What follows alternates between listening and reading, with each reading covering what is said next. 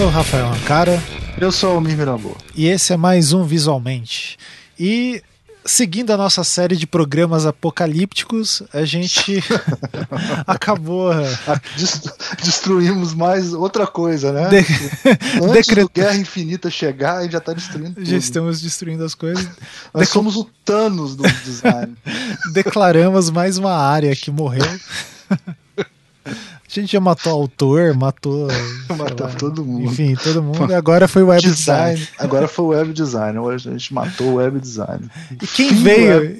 E quem veio para esse evento cataclísmico aqui no é, visualmente? Gente, os cavaleiros, dessa vez foram só três cavaleiros do Apocalipse. foi o professor Ricardo Arthur, que já participou aqui algumas vezes, né? E, e, é professor de interação lá da EGE. É, e, inclusive eu conheci ele é, é, lá no, na época que eu era lá do Infinet, ele também, na graduação, e ele dava as aulas de web design. Então foi bem legal que a gente pôde contrapor como era antes, né? Em, Sim. Do, é, do, antes, sei lá, 2011, pra é. mudou tudo antes. e a gente chamou o João Faraco, ele já participou do, do Anticast, né? Isso, lá no, quando eles organizaram o Insert, na juventude. No Anticast da, da Pedra Lascada, é, né? Anticast 41, gente. Tipo, o Anticast deve estar no 300 e pouco. Faz muito tempo. E o João Faraco, ele tinha um. Ele tem ainda, tá lá ainda, né? Um site chamado Caligrafite que a gente usava muito, era muito legal. Assim, sim, sim. Até hoje é útil, bacanas. viu? É. Até hoje, se vocês quiserem entrar no Caligrafite, eu vou botar o link. Tem tutoriais de Illustrator e tal, assim, uma, é um material bem legal que eles. Era ele, né? O Ayrton Feliz e mais uma pessoa. Isso. É. Era bem legal. E hoje em dia ele é web design da LX, né? Webmaster. Não, ele é product designer, que é, ele vai explicar lá, eu não, eu não sei explicar. Mas é, é como se fosse o X e o I ao mesmo tempo. É, designer de serviço também falam que é isso. É, é, ele Cara, é, é, Essas áreas borradas do design. É... Hum. Mas ele explica bem, dá para entender bem qual é, sim, a, sim. Qual é a função. Isso. E, Inclusive, ele não fala o X que nem eu, porque ele é jovem, ele vai falar o X. e o Y. O Y eu não posso falar o Y, que vão falar, achar que eu tô mineiro de novo. Né? Sim. Posso, posso falar o Y. Mas é, é, interessante isso que eu, eu trabalhei tá, quando eu mudei aqui para Curitiba, né? Eu peguei esse processo, eu migrei do, do impresso para o digital. Eu sempre trabalhei com digital, na verdade, mas oficialmente era com impresso e eu peguei essa transição ali, de uma época que tava a galera falava de web 2.0, essas coisas. É bem interessante ver como mudou totalmente o raciocínio de, de produção, do que se espera de produto digital, né? Acho que vai ser ah, é. ouvir. Ah, já tá na web semântica, web 2.0. É. Não, inclusive a gente vai matar o web 2.0 daqui a pouco, fica tranquilo. A gente tá, ah, muito bom. A gente tá matando. a, gente... a gente tá matando aos poucos, porque senão acaba, pô. A gente vai matar o web, aí depois vai matar os aplicativos, a gente tá matando as coisas, entendeu? Até que o último programa do, do, do Visualmente vai ser o fim definitivo do design. o fim de tudo. Muito bom. Não, bom, o fim, o fim da, do Web 2.0, a missão. Entendeu? A missão, retorno. Não acaba nunca. bom, mas antes de tudo acabar, você pode contribuir com a gente Pô, pra gente não acabar, é, né? Não, e fora isso, já que tudo vai acabar, o que, que você vai fazer? Você pode isso. gastar seu dinheiro com drogas, pode gastar com bebidas, ou em bordéis, em bacanais, ou você pode dar dinheiro pra gente. Ou você com podcasts várias... de gosto duvidoso.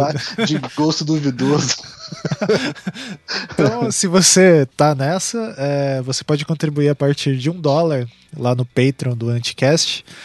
Que é, a gente fala um dólar, mas, pô, abre essa carteira aí, 5 dólares tá de bom tamanho. E com, é. esse, com essa grana, né? Tipo, daí a gente banca todas as coisas assim, manter esses podcasts todos vai um dinheirão por ano, assim, de a gente usa o SoundCloud lá para hospedar, que não deixa a gente ter mais de 250 programas no feed, mas beleza, vocês não precisam saber disso.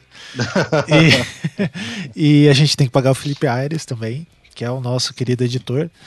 Que por sinal, vou te falar, a edição que ele fez do Botafogo ficou maravilhosa. Parabéns, Felipe. Muito o Felipe bom, sempre tem umas sacadas fodas. é foda.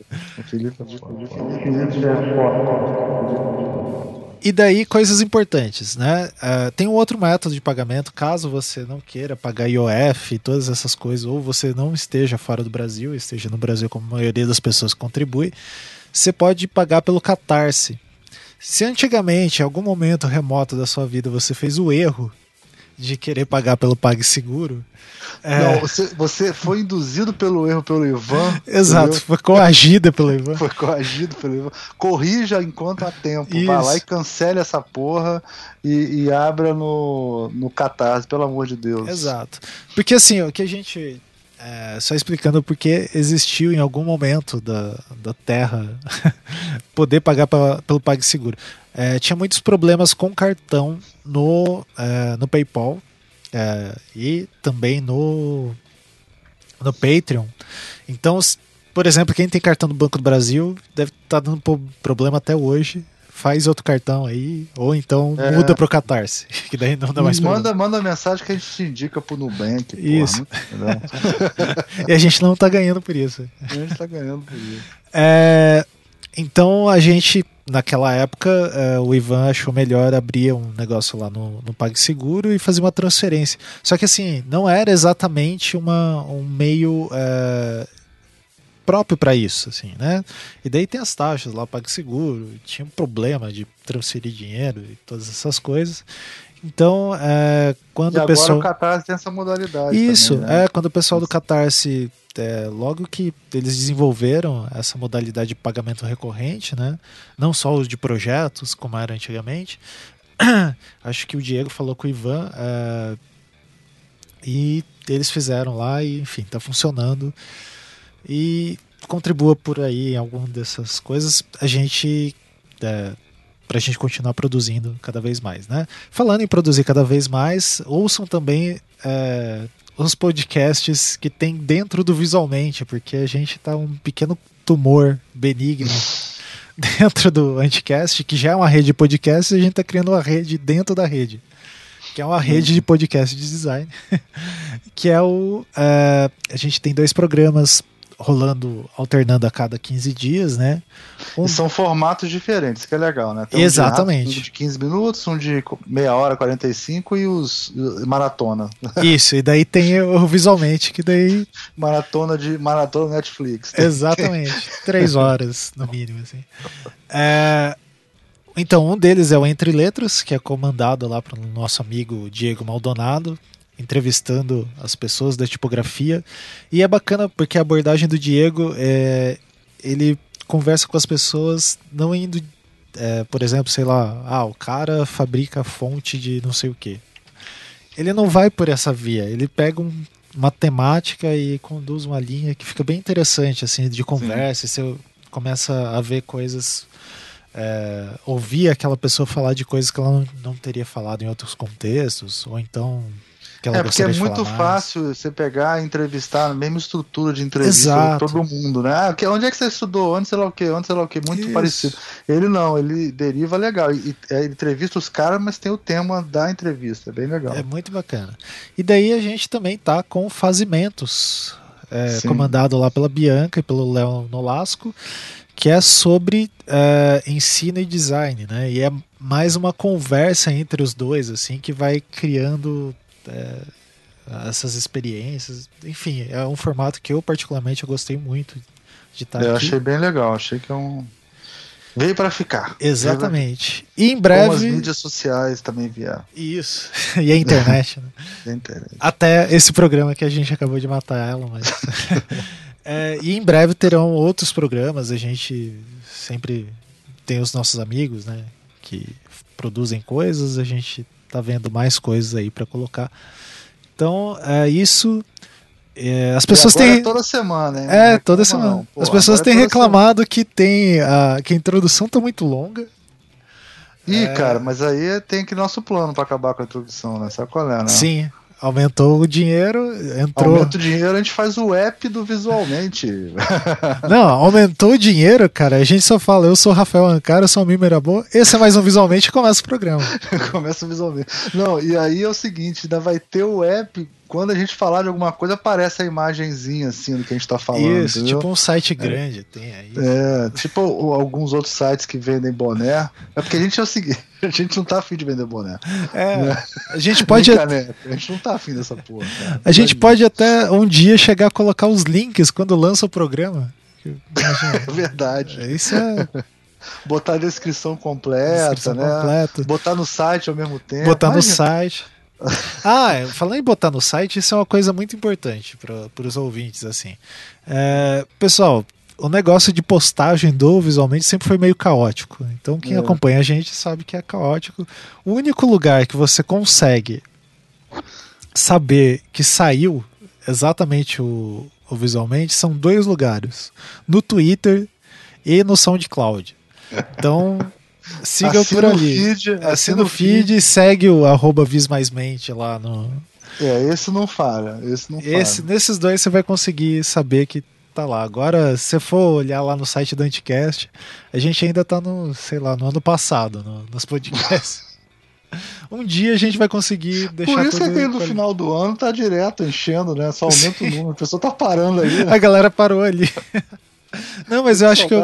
Ah, o, o Ricardo deu uma atualizada. Ah, deu? Ah, deu, tá o abstract ali. Acabou o doutorado, agora ele tá, é, cara, tá doutor... tá sambando na cara da sociedade, né? Cara, tá... ele atualizou todos agora, ó. Ah, tá vendo? Porra. Sabia que o Ricardo ia servir pra alguma coisa algum dia. Você não acreditava, falava pra você. Eu falei, não, cara, um dia ele vai fazer alguma coisa. Muito bom. Então é isso, gente. Fiquem aí com essa abertura de 12 minutos e o programa.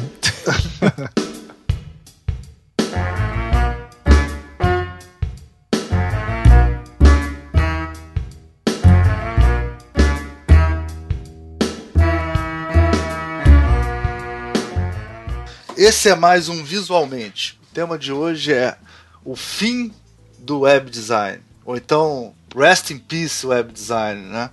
É, Para falar desse tema tão é, polêmico, eu chamei aqui uma pessoa que resolve qualquer polêmica, que é o professor Ricardo Arthur. Bom dia, professor Ricardo Arthur. Boa noite. Né? Resolver papel polêmica é difícil aqui, porra, botando uma situação complicada. Ó, dou um alô para os ouvintes, é mais pra, é um prazer estar aqui de novo. Estou é, é, muito feliz de estar aqui novamente para poder discutir, mas eu acho que eu vou é, botar mais polêmica do que ah, é. resolver as polêmicas. Uh, e o nosso outro convidado hoje é o João Faraco. Falei certo, Faraco? Falei, né? Opa, falou. Não, falou sim. Mas não, só ia dar boa noite aí. Obrigado aí por ter convidado. É, é isso. Legal. É, Faraco, você está trabalhando na OLX agora. Explica aí o que, que você faz lá, que você me, me ensinou, mas eu sou gráfico, cara. Eu não entendo dessas é. coisas. é, é melhor tô... você explicar. eu, tô... eu, tô... eu tô na OLX. É... É, mais ou menos uns seis meses, porque antes eu, antes eu tinha entrado pelo Esquina, né? O Esquina era um aplicativo, tipo um spin-off da OLX.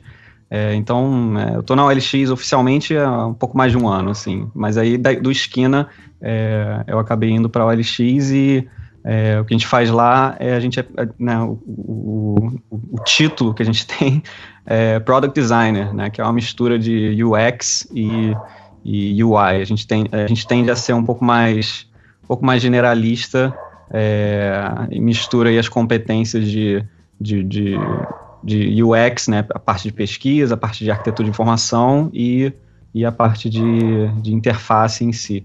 Né? Então, é isso. Sou product designer lá na, na OLX. O, o Faraco podia falar também do, da experiência prévia dele por, é, em publicações, porque ele é um cara conhecido na internet. Eu estava falando que eu costumava ler os blogs dele, né, e o material que ele publicava em site. Fala disso pra gente também. É, é, então, isso aí é o meu passado aí, mas que fica na memória aí do Caligrafite, né, que era um, um blog que a gente tinha, é, um uns amigos, quando a gente, depois que a gente se formou, a gente é formado na SPM, a gente resolveu se juntar é, e fazer um, um, blog de design, isso lá em 2000 e, 2008, mais ou menos, e é, que era o Caligrafite, né? Aí depois a gente acabou também é, produzindo um evento de design em 2012, que foi o, o Insert.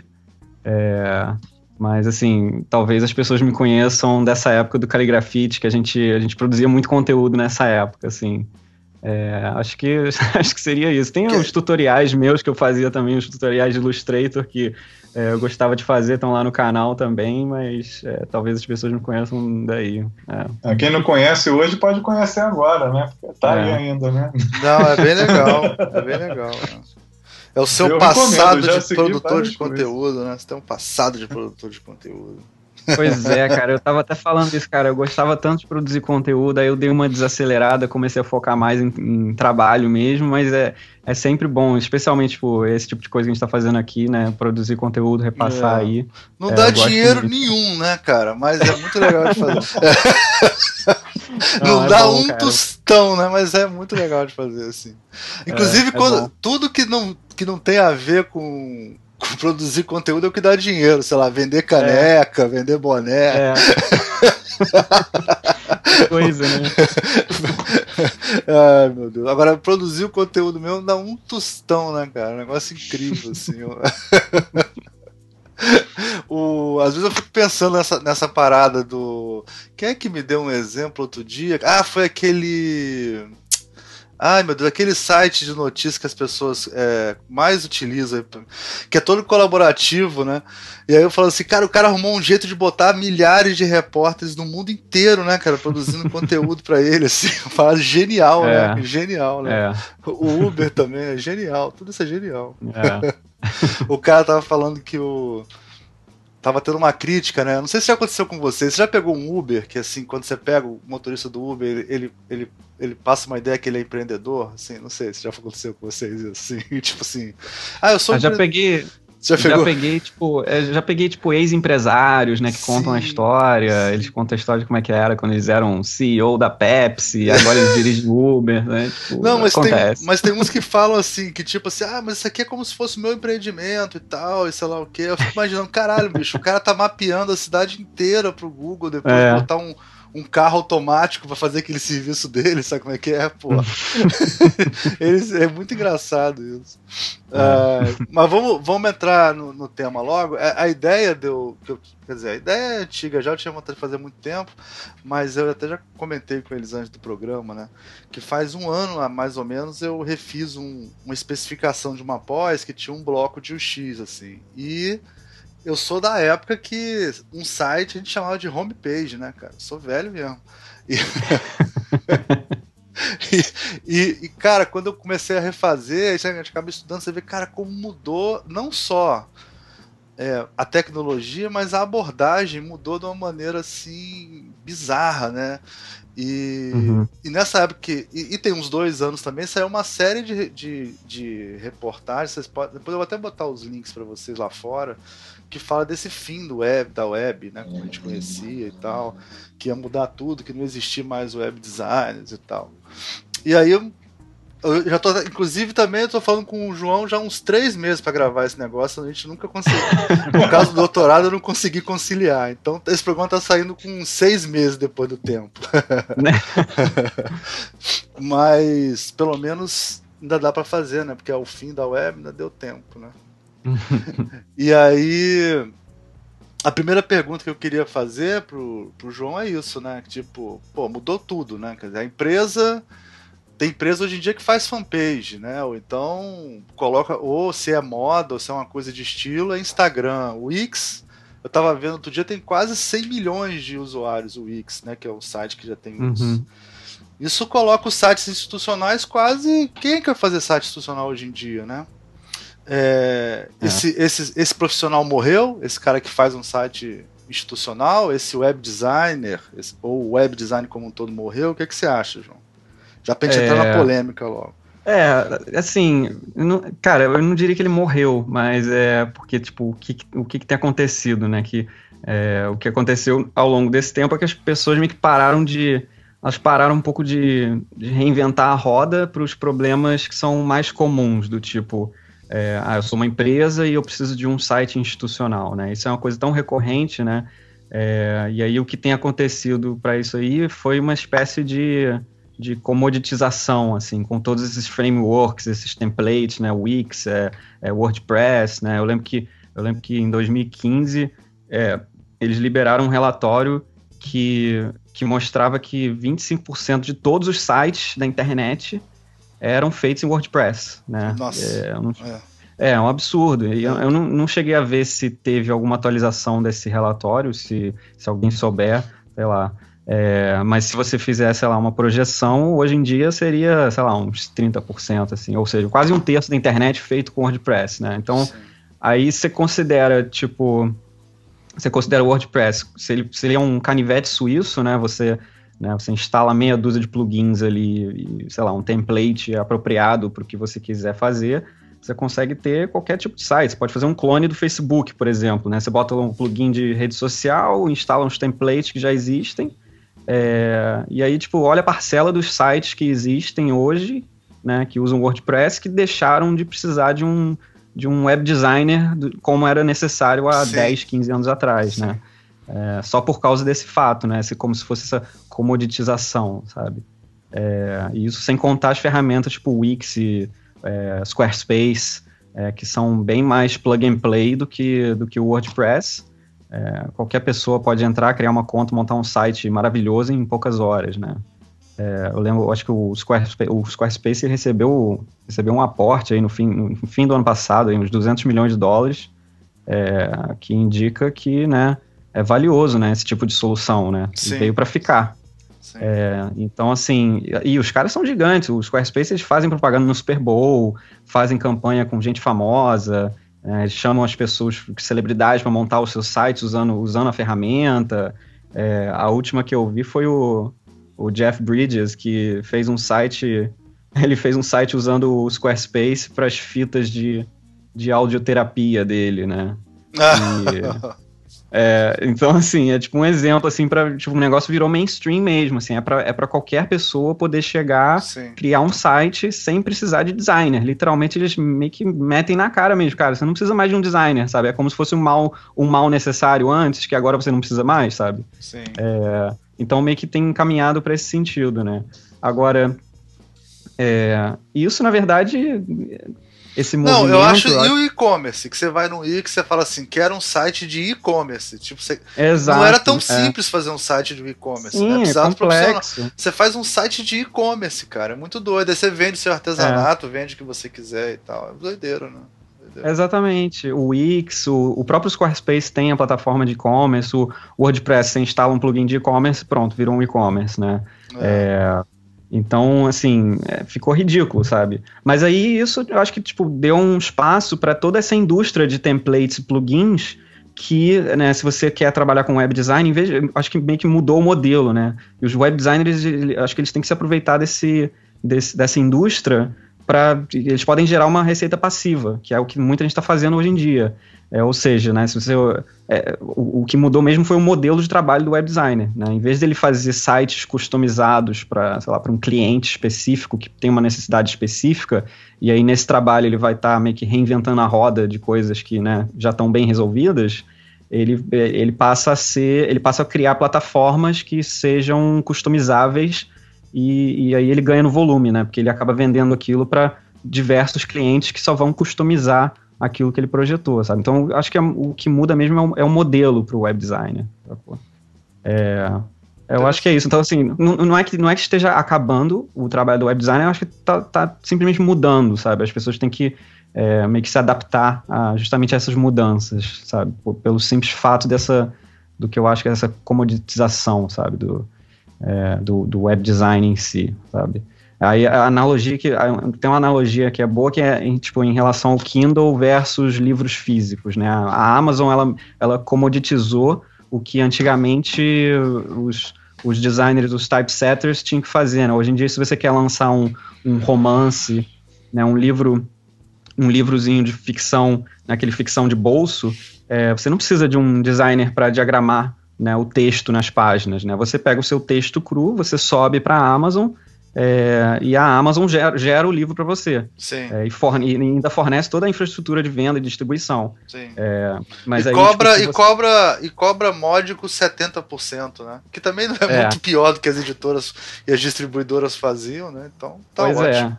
Não, talvez seja mas... até mais, né? Talvez seja até mais, porque se, Sim. se tirasse gráfica e tudo, eu acho que o autor ganhava até É. menos do que, do que 30%. É, exatamente. Mas é mais um exemplo em que, né, antigamente você precisava de um designer para fazer isso. Era, era essencial, né? Antigamente que eu digo há décadas atrás, né? Que você realmente, se você quisesse lançar um livro, você precisava de um typesetter, né?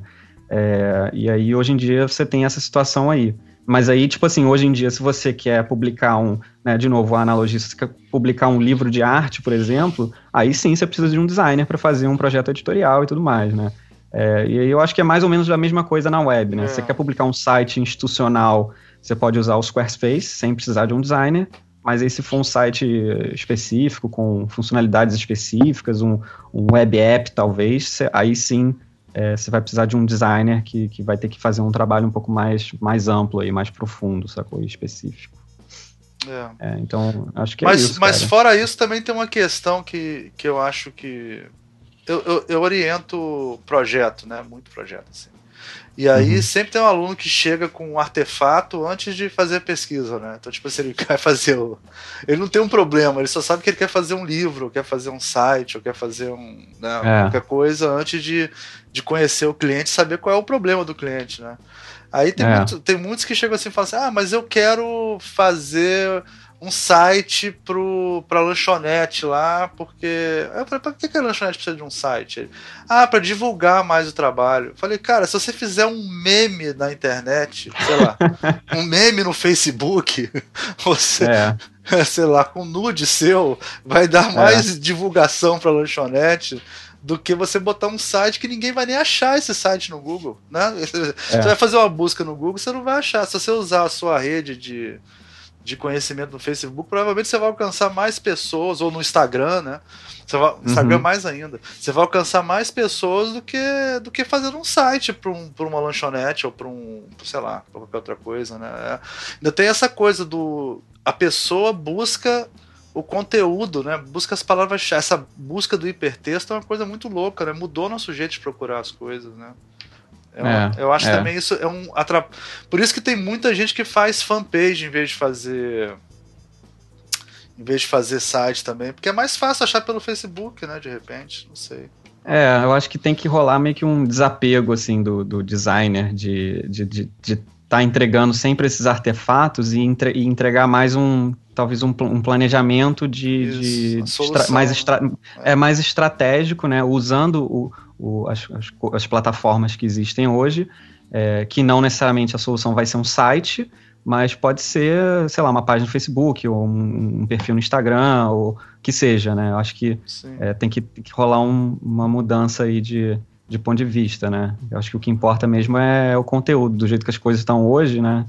É.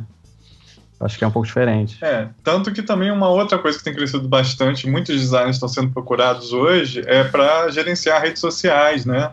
Trabalhar com, com como é o posicionamento das empresas perante essas redes diferentes, né? Que a gente pode falar de um lado da, da morte do web design, mas de outro de aparecimento de outras especialidades, né? Que começam, que funcionam na rede, né? Através e pela rede, mas que é, demandam né, pensar estratégias de comunicação, pensar em como é, o posicionamento da marca né, em redes sociais. Né? É, é interessante um case, por exemplo, de, é, que é bastante curioso de acompanhar, é como a Netflix se posiciona no comunicando com seus clientes, né? como é que ela dá feedback, né? como é que ela conversa com seus usuários, né? E tem, você vê assim que tem um aspecto de um deliberado, né, do uso de humor né, nos comentários, nas postagens, na Sim. maneira como Humaniza, a Netflix né? se coloca, né? Que, é, então você já imagina que a, a empresa tem esse caráter meio de engraçadinha na maneira de, de, de conversar e se posicionar na internet, né? Inclusive quando perguntaram se era o Netflix ou a Netflix, né? E ela responde, ah, eu sempre fui uma menina. É. Então, é, tem essa, esse, esse, essa dimensão, que eu acho que é uma dimensão que até anteriormente você não pensava como dimensão da marca, né? Como é que é o perfil se essa marca pudesse falar né, no Facebook, no Instagram, no, no Twitter, como é que ela se posicionaria, né? E eu acho que, é, vamos dizer, de pelo menos 10 anos para cá, isso se especializou bem mais, né? E eu vejo designers sendo chamados para para trabalhar isso, né? Pensar nisso, pensar a visualidade, o padrão de fotografia, a, é, a, até em parceria com equipes de comunicação, em, em como se colocar, né, diante disso. Então, é, fecha-se certos nichos, mas, mas abre-se vários outros, né? É importante frisar isso. É, é, o, é. Uma, é uma característica da nossa profissão essa, né? De aparecer novos campos é, é, muito flexível, né? A área de projeto é muito flexível, né? Assim, ela é. dá uma certa liberdade para a gente fazer essas coisas, né? Tipo, e é uma coisa também que dá pena de, de, também de ver que nem todo aluno tem isso, né, cara? O design tem que ter essa vontade de aprender a coisa nova, né? Não acha, João? É. Pô. Eu acho, com certeza. Eu não sei se é, o, o fato de você tentar rotular né? Ah, eu sou web designer e isso foge do meu escopo, né? Eu não sei se isso também é, é um, uma espécie de problema que evita que a pessoa enxergue que aquilo realmente é da alçada dele, é responsabilidade dele, sabe? É, e se ele ficar focado demais, ah, eu sou web designer, eu só quero trabalhar com isso, ele vai se limitar, né? Eu acho que, dado o contexto, ele realmente, né, a pessoa tem que entender mesmo que é, eu acho que o, o, escopo do designer, né, se ele se chamar de, de designer, é, e ele está fazendo um projeto estratégico de comunicação, ele tem que levar tudo isso em conta. Ele tem que levar em conta o brand, a consistência de marca em diversas plataformas, e não só né, necessariamente que aquele cliente talvez precisa de um site, né? Porque se for, tipo, sei lá, um restaurante, né? Como que as, tem que pensar como que as pessoas descobrem um restaurante, né?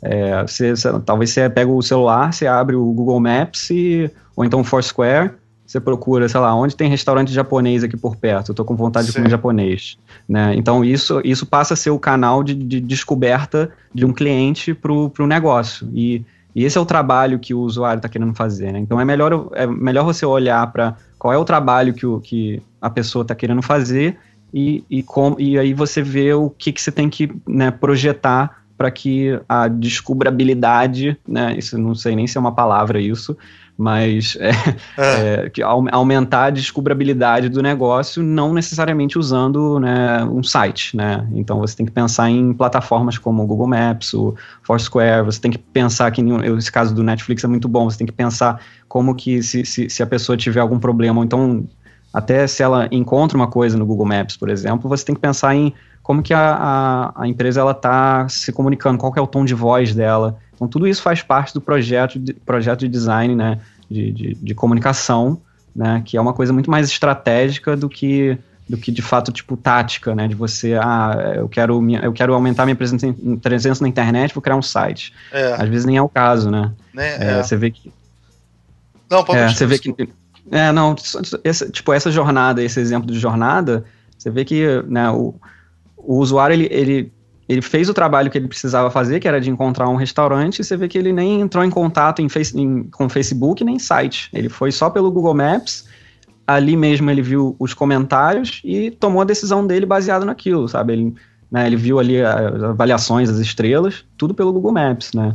É, aí cabe ao designer é, tá olhando para isso também, para ter, tipo, consistência de marca, consistência de tom de voz, ver quais são as fotos, né? O que, que o Google Maps entrega de recurso para você se apresentar, né? São fotos, é, a sua descrição, você dar detalhes de é, horário que fica aberto o negócio, enfim, são os recursos que você tem ali naquele, naquele ambiente. O designer, ele precisa olhar para tudo isso, sacou? Acho que não é diminuindo o trabalho do designer, né? Sim. É, e, e, é, e, é, e, é, inclusive uma visão mais é, realista e, e, que não é arrogante, né, cara? Você achar que o site que você vai fazer vai resolver uhum. todos os problemas do seu cliente é muita ingenuidade da sua parte. É, é, uhum. é, quase uma. É quase uma. Como é que eu vou te falar? É quase, você prometer isso pro cliente é, é quase uma mentira que você está falando para ele. Você não pode garantir isso é. para ele né? Exato. É, é, exatamente. É muito complicado, né?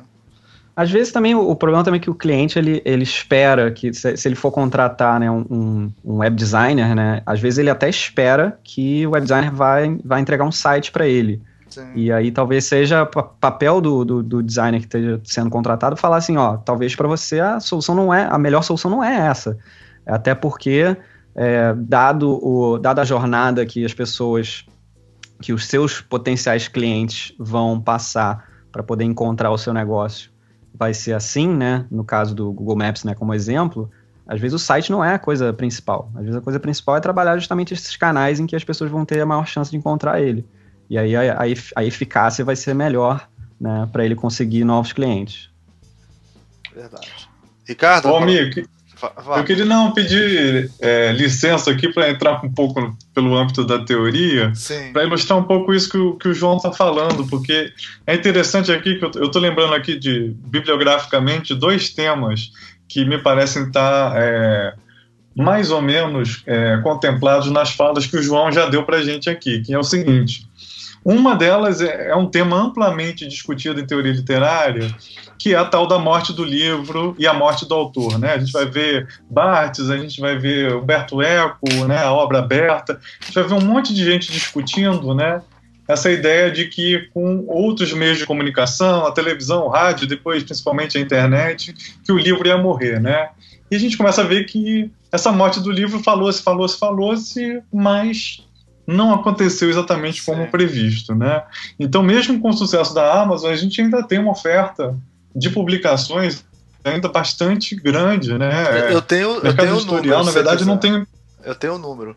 É, é, chegou a 20% de e-book, mas agora caiu e é 15% nos Estados Unidos. No Brasil é 4% de e-book. É incrível. E impresso. Isso tá não, o resto é impresso. É, o resto é impresso. É, exatamente. Ó, né? chegou, chegou a ser 80-20, que é impresso com 80 e e-book 20 hum. nos Estados Unidos, que é o maior mercado. E aí caiu para 15 ultimamente, estabilizou em 15 o e-book e 20 o livro. E no Brasil é muito, muito menos. No Brasil é tipo 4%.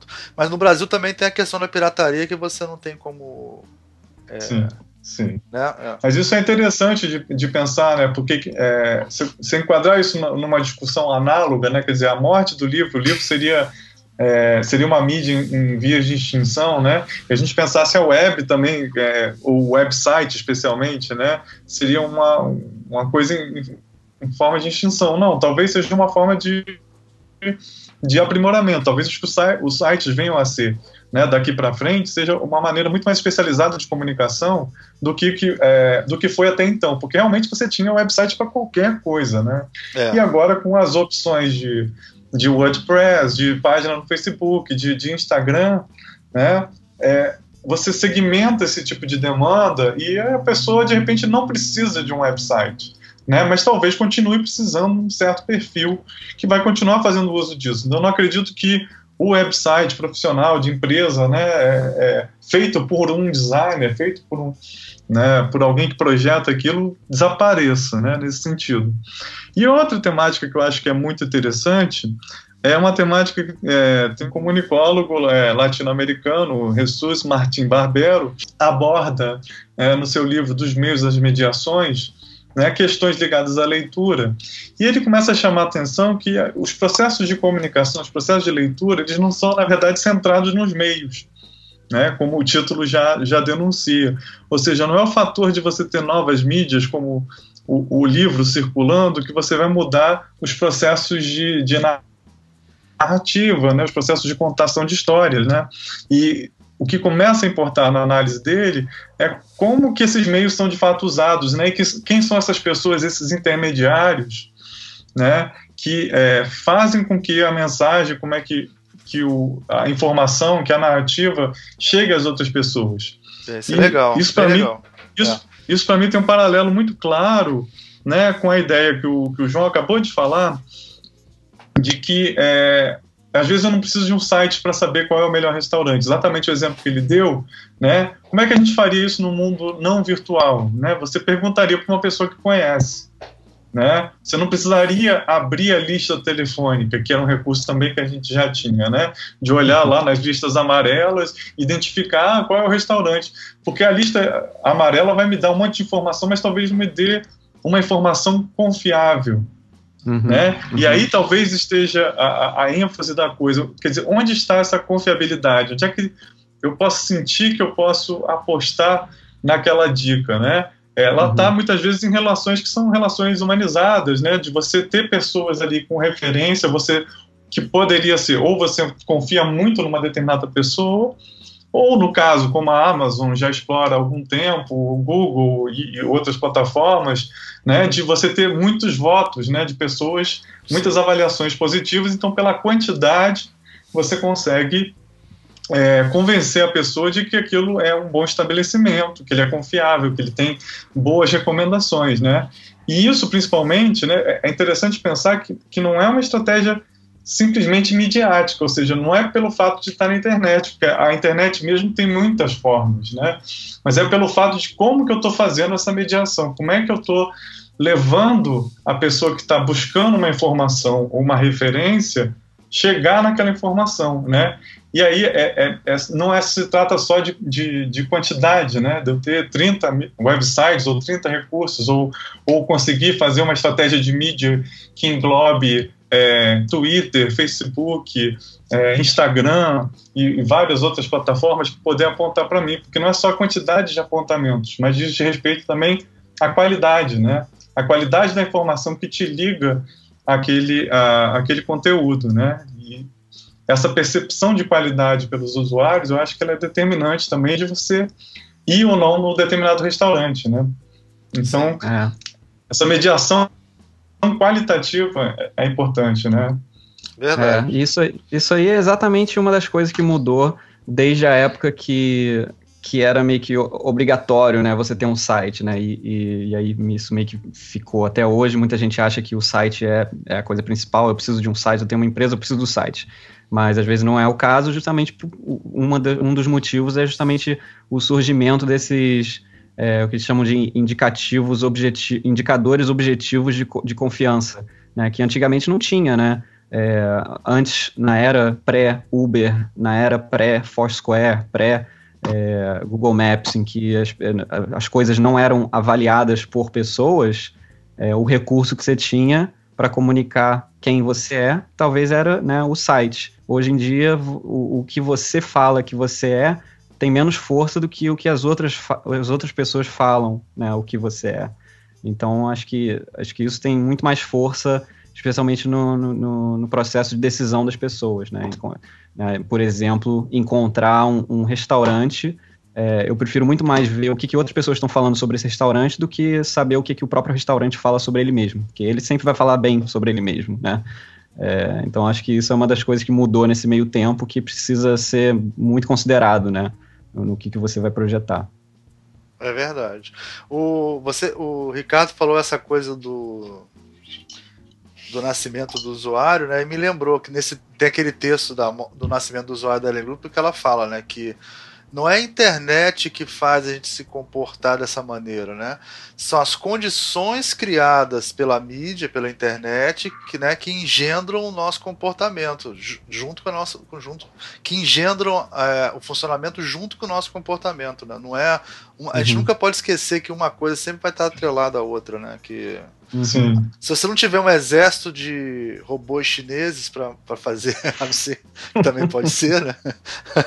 de celulares na China, você vai ter que depender da opinião das pessoas, né? não tem jeito. É. Se você não for igual ao também Trump, acontece. se você não for igual ao Trump ou igual ao MBL, sei lá, se tiver um, um exército. Você falou que você é, é, velho nesse negócio de internet. Eu peguei a internet também desde o começo, né? Não tenho a tua idade, mas a gente, nesse sentido, Sim. viveu a mesma época ali. E eu queria lembrar para os ouvintes mais novos, né? Que a gente é da época que tinha KD, que era páginas amarelas na internet, cara. Então eu falei aqui da lista telefônica, mas era assim que a gente navegava, não tinha Google. Imagina você, ouvinte, é, vivia numa época na internet que você não tinha uma ferramenta de busca. O que você tinha, você acessava um portal e nesse portal tinha catalogado todos os sites do país. Sim. Porque Era mais ou menos um, é mais ou menos um boa dica que tem hoje em dia, até hoje em dia. Era um boa dica piorado ainda, né? É. é. E aí, quer dizer, se não estava nesse site, se você desconhecesse outro endereço, né, não estava na internet, na percepção do usuário. Não é que não estivesse na internet, você poderia ter seu site lá. Mas se não está listado, se, não, se, você não tem um meio de poder acessar né, se, sem conhecer, é, era absolutamente inacessível. Né? E você então, assim, divulgava você... o seu site no seu cartão de visita e no seu folder. Isso. E aí, porque, ó, Deep Web na época, olha que bizarro, era simplesmente você ter um endereço não cadastrado é, no tipo... caderno. Ninguém te achava. E, porque hoje, quer dizer, com, com, as ferramentas de busca, né? Eu lembro antes do, do Google tinha uma ferramenta chamada Delicious. Uhum. Né? Desculpa, Delicious não. É, é, como é que era? Tinha o Hasta La Vista. Alta Vista Alta e tinha o Hasta La Vista, né? Hasta é. La Vista era o pirata do, do Alta Vista. É. Alta é. Vista já era uma ferramenta que a gente achava, nossa, encontra tudo, né? Era incrível, né? Quando o Google chega, realmente ele muda, né? a maneira como a gente se relaciona com a internet, né? A ponto da gente ainda hoje acreditar que se não está no Google, não está na internet, né? O que também não é verdadeiro. É.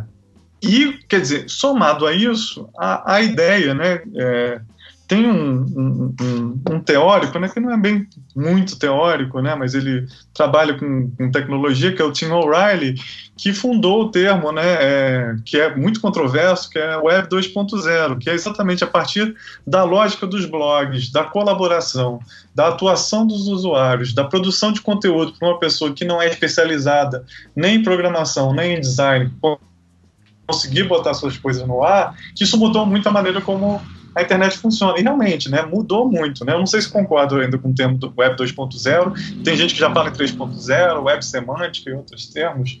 Mas é, o interessante disso é que qualquer pessoa hoje, através de um Facebook, um Twitter, um WordPress ou, ou qualquer recurso nessas plataformas, Wix, consegue escrever textos, compartilhar imagens, botar vídeos, né? E principalmente é, comunicar, né? Você apontar outros links, chamar pessoas para ajudar nessa navegação, né? E isso descentraliza absolutamente aquele papel que no KD, lá nos anos de 1996, 97, tinha, né, de ser uma página centralizadora, Essa... onde todo o conteúdo poderia ser visto e navegado, né? Isso é uma mudança radical, radical. Né, na distribuição e na circulação. Né? O, o, Ricardo, nessa época, em 94, 93, 94, ainda se discutia se no Brasil um dia todo mundo ia ter acesso à internet. Quem apostou que ia ter, se deu bem, mas teve muita gente que achava que não, que não. Nem todo mundo ia ter acesso à internet, ia continuar sendo uma coisa de elite no Brasil e tal. É interessante isso, né? É muita viagem. Que doideira.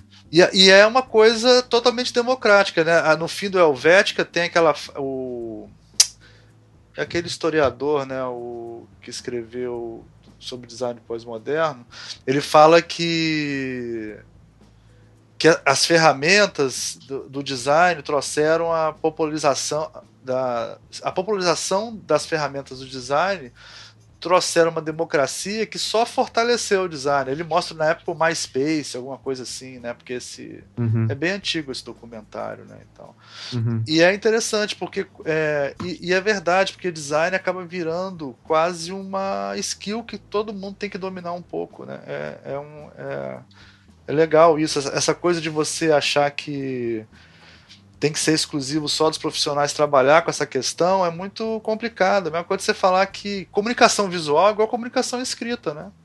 Então, todo mundo tem que escrever e todo mundo tem que saber se comunicar visualmente, em alguma medida. Lógico que o cara não vai ser profissional, mas se ele tiver as ferramentas, ele vai conseguir fazer alguma coisa para se comunicar. Né?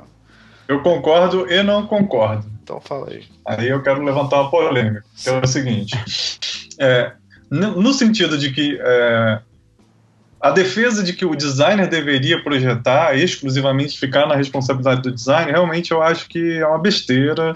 Né? Eu acho que há casos e casos, e autonomia para a maioria das pessoas é um, uma ferramenta excelente para a construção de uma plataforma mais democrática. Né?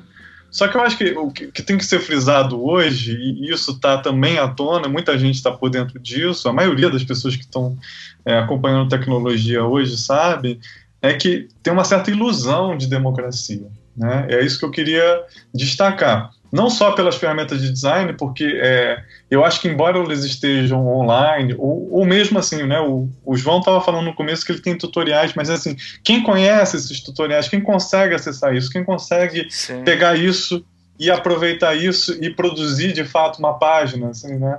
Você tem sites maravilhosos, né, para aprender é, a, a, a, fazer código, né, a programar, a, a, conhecer princípios de design, né? Vocês têm, eu não vou nem fazer propaganda porque esses portais são bem fáceis de achar hoje, né? É. Seja de cursos que você paga, seja tutoriais online, tem muito material. Agora, quem de fato consegue fazer uso disso e aproveitar disso, né? Então, não, é simplesmente o fato de estar na internet e ser acessível que necessariamente leve as pessoas a fazer uso disso.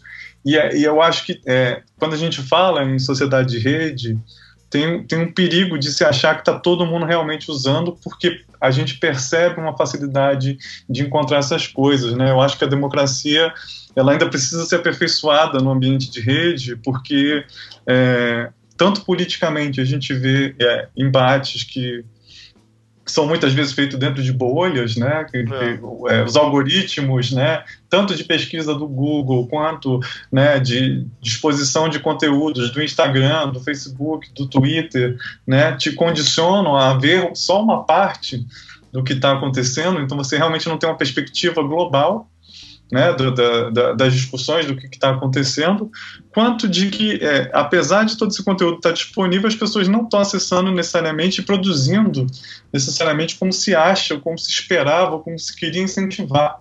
Né? É, outro dado que eu, eu não tenho exatamente os números, mas é, vale a pena consultar, as pessoas usam muito mais a Wikipédia para consultar do que para escrever.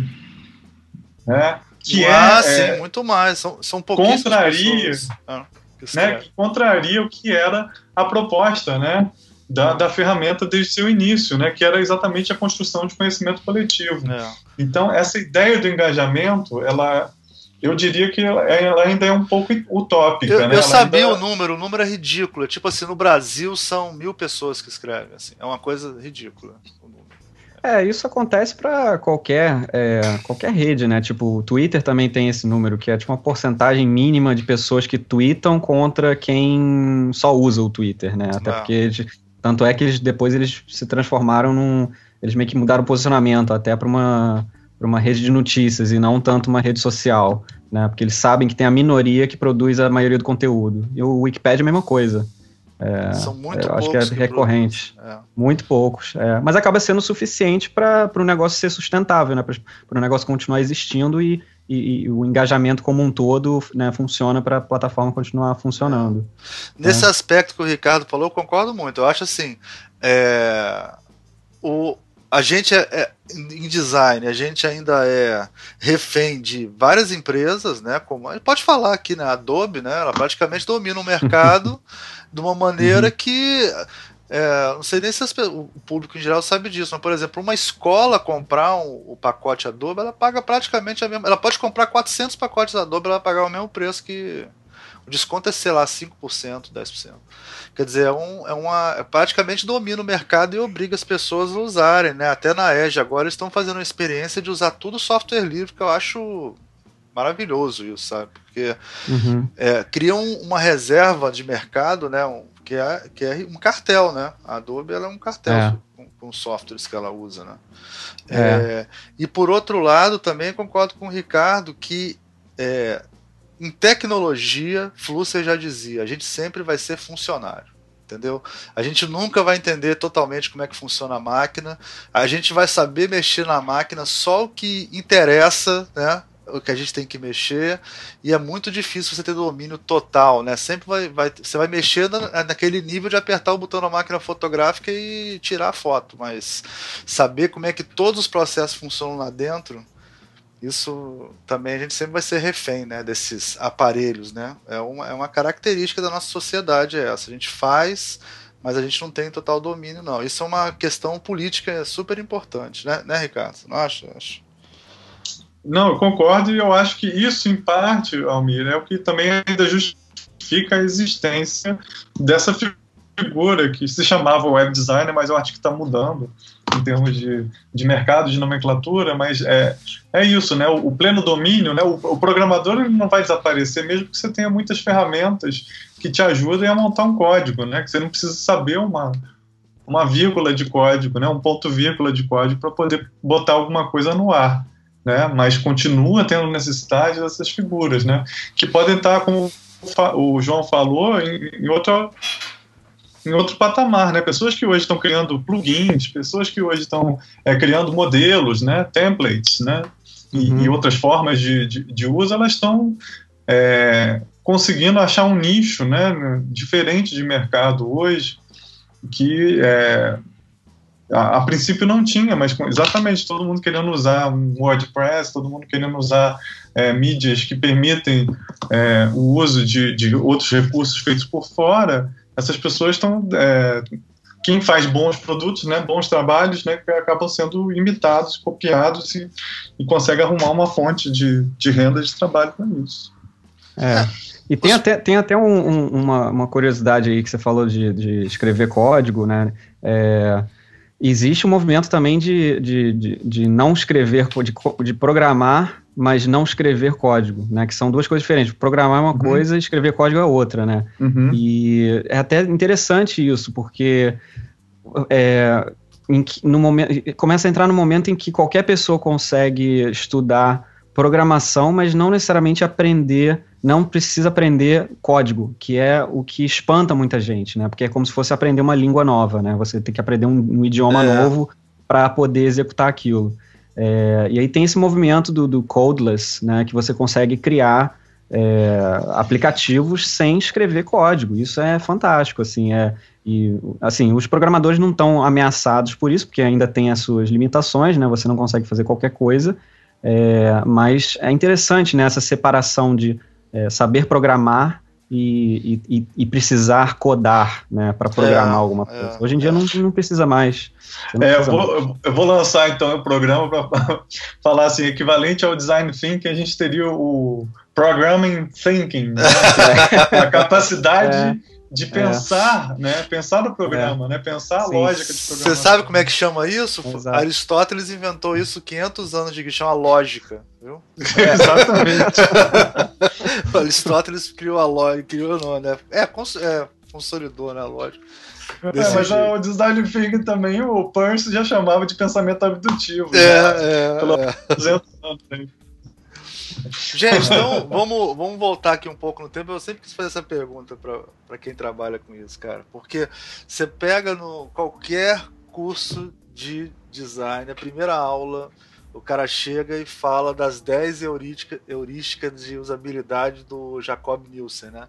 Que é de 95. Que são, e, e que, que vocês acham? Essas 10 diretrizes, elas são válidas hoje em dia ainda? Porque elas são, são coisas bem teóricas, né? Eu até escrevi aqui depois vocês lerem, se quiserem aqui, para lembrar de uma ou de outra aqui no, no, negócio. Eu não acho, olha, Almir, eu não acho teórica, não, eu acho pelo contrário, eu acho que elas têm, na verdade, um fundamento de aplicabilidade, assim, elas, uhum. elas visam pragmatismo. É, ele, é fez, ele fez baseado nos erros mais comuns, né? ele fez a pesquisa dele, o, o artigo dele, né? Conta aí um pouco é. disso aí. Não, cara, eu acho que é, é isso. Ele, na verdade, é, o Nielsen e outros teóricos né, que trabalham com, com usabilidade estavam muito preocupados no, no, funcionamento adequado, especialmente no momento que começa a aparecer o e-commerce, né? É, já ali nos anos 90, mas mais para frente você começa a ter um aperfeiçoamento, né? E, e se enxerga na, na internet esse potencial de de, de um novo meio, né, para se desenvolver, para se ganhar dinheiro e coisa, e como se aperfeiçoar isso, né. Então, vários sites amadores feitos na época tinham vários problemas, né, então ele começa a ver como que a experiência de usuário vai se tornando frustrativa, né, frustrante, desculpa, frustrativa não, frustrante. E, e um problema disso, derivado disso, que eu acho que é, está em boa parte do mérito do, do, do Nielsen, e, e, um outro cara também que eu acho bastante interessante que a gente poderia colocar aqui para pensar é o Donald Norman também no design do dia a dia. Ele amplia isso, fala para coisas do cotidiano, mas a gente pode pensar bastante voltado para artefatos digitais e na web. a ideia de que quando alguma coisa dá errado e você não entende que a coisa deu errado, né, você só percebe que o que você queria fazer não, não aconteceu. Né? E se você não entende de tecnologia, você vai achar que o problema é você. Então, é, eu posso dar esse exemplo claramente com meu pai. Meu pai aprendeu. É, é, meu pai nasceu em 47. Né? Ele aprendeu computador. Eu, eu já sabia mínimo de programação, já sabia um monte de coisa. Meu pai não sabia ligar a máquina. Né? E aquela coisa, quando você aperta um botão e, e, a coisa não responde, você acha que você fez alguma coisa errada, que você estragou o computador, né? que você é, destruiu a internet, as pessoas chegavam a pensar essas coisas. Né? Então a internet quebrou. Né? Não, não, a internet não quebra. Até você explicar isso para uma pessoa que é, que é leiga né, nisso, né, leva um tempo, né? E eu acho que exatamente a preocupação que essas pesquisas apontam é mostrar né, que, às vezes, a frustração do usuário de não conseguir fazer alguma coisa é um erro de design, é um erro de projeto, é um erro de é, não ficar evidente que ou aquele processamento não foi feito, ou que o que era necessário ser feito não foi preenchido para poder ir para uma etapa seguinte. Então, tem uma série de questões que são levantadas nessa, nesses métodos de análise né, para poder realmente aperfeiçoar coisas que sabidamente né, costumam ser gargalos, costumam ser coisas que dão errado. Então, né, nesse sentido, antecipando a resposta, eu, eu, ainda acho que tem muita coisa que é atual ali. Só que o meu medo disso é quando isso vira um, um manual. Exatamente, é. Que... Isso que eu queria que você falasse sobre isso. Porque eu vejo pois os é. alunos usando como manual. Ele faz o TCC, isso. ele pega essas 10 heurísticas e, e faz o site se, como se fossem os 10 mandamentos. Não matarás, não. É. Assim, isso garante, de uma certa forma, Almir, que o, o site, o aplicativo, coisa, ele não vai incorrer em erros gravíssimos, né? Só que eu acho que é, essas teorias elas falham em perceber essa outra dimensão que o João já apontou, de entender o que, que eu estou fazendo, para que, que eu estou fazendo, qual o propósito disso, porque essas heurísticas elas não dão conta nem da estratégia, posicionamento de marca, como é que você é, quer comunicar a sua empresa. Elas não, não falam sobre como é que eu comunico melhor e mais diretamente com o meu público. Né? Elas estão falando principalmente do funcionamento desses dispositivos, que é um aspecto, mas não é o único aspecto. Então é, é, é muito triste ver um projeto de, de web que se pauta única e exclusivamente por, essa, por essas heurísticas, né? ou por esses modelos, porque é, é importante, tá? Não estou dizendo que não é, mas é, os processos são, são, são mais complexos, né? Você, às vezes, para fazer, elaborar um, às vezes não, né? A maioria dos grandes websites, portais, etc., a gente está falando de equipe, né? Então, certamente, o que pautou o desenvolvimento daquele site não foi único exclusivamente é, o, o, bom funcionamento das páginas, né? Mas é, tem toda uma estratégia de comunicação, tem toda uma pesquisa de mercado, de entendimento de quem que é o público, para quem que você está fazendo, né? Como que você está fazendo, o que que você espera, né? Você tem uma série de testes que você faz, né? E claro, o Nielsen também ajuda você a fazer testes e ver se o seu protótipo está funcionando, se aquilo que você está fazendo é, faz sentido para o usuário. Então, não é uma crítica direta. Só acho perigoso que vire único parâmetro né, para se pensar um projeto de, de, de mídias na, na, web. Né? E você, João? É, eu João? Não, eu concordo. É, eu acho que assim é um bom guia para quando você está né, assim sem, sem falar sobre o projeto maior né um projeto de estratégia enfim mas se você está trabalhando um sistema é, que é interativo e você precisa é, aumentar, a melhorar a usabilidade daquele sistema, é um bom guia, né, para você seguir, até porque essas, essas, né, essas, guidelines deles são é, muitas vezes são embasadas em princípios psicológicos, né, de, de percepção, né, humana, né, é, acho que faz muito sentido você meio que seguir isso, mas também tudo deve ser testado também, sacou? Acho que como um guia é interessante. É, agora, agora, olhando para o projeto como um todo, se aquilo que você está fazendo é a coisa certa ou não, aí eu acho que é, talvez seja, seja outro seja outra coisa, né? É, mas mas pra, pra, pra, em termos de usabilidade, eu acho que ajuda muito, assim. Mas, de novo, precisa, tu, tudo merece ser testado, né? Que às vezes você acha que né, seguindo isso arrisca é, você vai ter a solução né, super otimizada, mas se você não testar, você nunca vai saber. É, o, é, o que me incomoda é o 8, cara. O 8 me incomoda. O, estética e design minimalista é uma regra que eu vejo ser entendida de uma maneira muito equivocada, sabe? Assim. Sim, não, mas ele tá falando, ele tá falando de hierarquia da informação quando ele fala isso. Né? Claro, claro. E aí o cara quer dizer é. para mim que o Google é, funciona porque ele é minimalista. Não, o Google funciona porque ele tem um algoritmo muito foda, entendeu? É. Não é porque Pô, ele é minimalista. Mas, ó, Oi, é, é, de, de, de, boas intenções o inferno tá cheio, né? É. Então a gente, a gente, tem que lembrar que, assim, de uma certa maneira também, esse, essas heurísticas do, do Nielsen, se você pegar um cara que é só de programação, ele consegue ler, ele consegue entender e ele consegue te entregar um produto razo, razoavelmente funcional.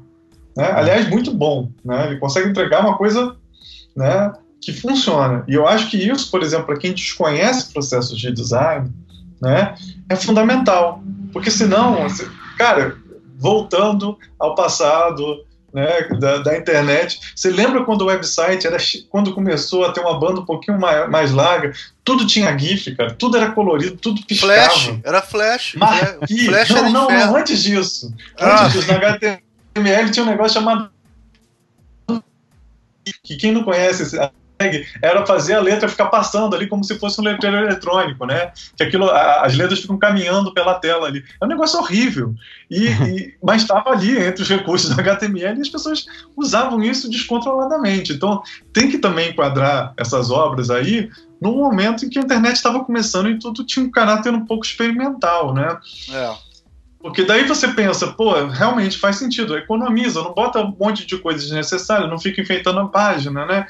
Para quem não conhece design. O que eu acho que é grave, Almir, aí eu queria até fazer um comentário nisso também, é que, é, e aí eu vou, vou estender a crítica ao conceito de design thinking, né? Sim. Que hoje é vendido como uma novidade, mas quem conhece design sabe que designers fazem design thinking, né? Sim. É, o modo de pensar do design ele faz parte de atuar na profissão, porque você é, saber fazer um diagnóstico, você entender o problema que você está trabalhando, você é, formular propostas possíveis, você prototipar essas propostas, você testar essas propostas, ver os resultados disso, para só então delimitar né, o, o que, que o produto vai ser, isso é o que era pressuposto de um designer fazer. Sim. Então, uhum. não precisa vir um Tim Brown e anunciar isso como se fosse a grande novidade. Os designers têm feito isso há muito mais tempo. Né, Opa, isso... passou, ó, te falou mal do Tim Brown aí, ó.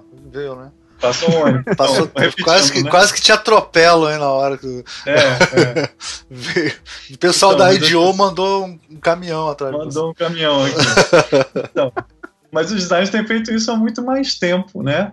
Do que é, efetivamente uh, se, se imagina quando você lê o livro do, do Tim Brown. Né? Isso também sem, sem necessariamente falar mal do que, que ele está trazendo ali, porque eu acho que tem todo um ramo de empresários, administradores, né, é, empreendedores, que esse material, como é apresentado, torna muito mais fácil de entender. É um conjunto ideias. de ferramentas, né? É isso aí. Exatamente. Mas para o designer, poxa, né, vamos entender que o designer precisa entender que isso deveria faz, fazer parte do corpo de ferramenta dele. E eu digo a mesma coisa em relação a, a projetos de sites, né? É, pô, você querer fazer um site sem você testar nada, sem você criar um protótipo, sem você elaborar sobre aquilo, ver se funciona com o público, é muito arriscado. E realmente, para mim, não me parece um projeto de designer. Sim. Então, é, muitas vezes, quem se chamava web designer era muito, às vezes, muito mais programador do que conhecedor dos processos de design.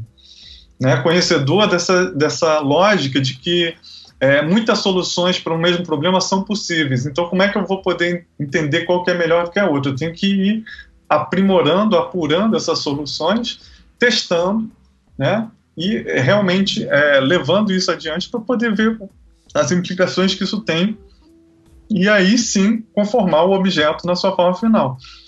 Né? É, é, tem, tem um... É, pode, pode, pode falar. Não, pode falar, pode falar, termine. É, mas é, ter essa ideia de, de processo, né, e, e esse entendimento, né, isso, por exemplo, você conseguiria fazer, se você levasse é, esse conceito de design, esse conceito de projeto para um processo de, de, de, produção de um website, você possivelmente faria um website sem precisar recorrer ao Nielsen.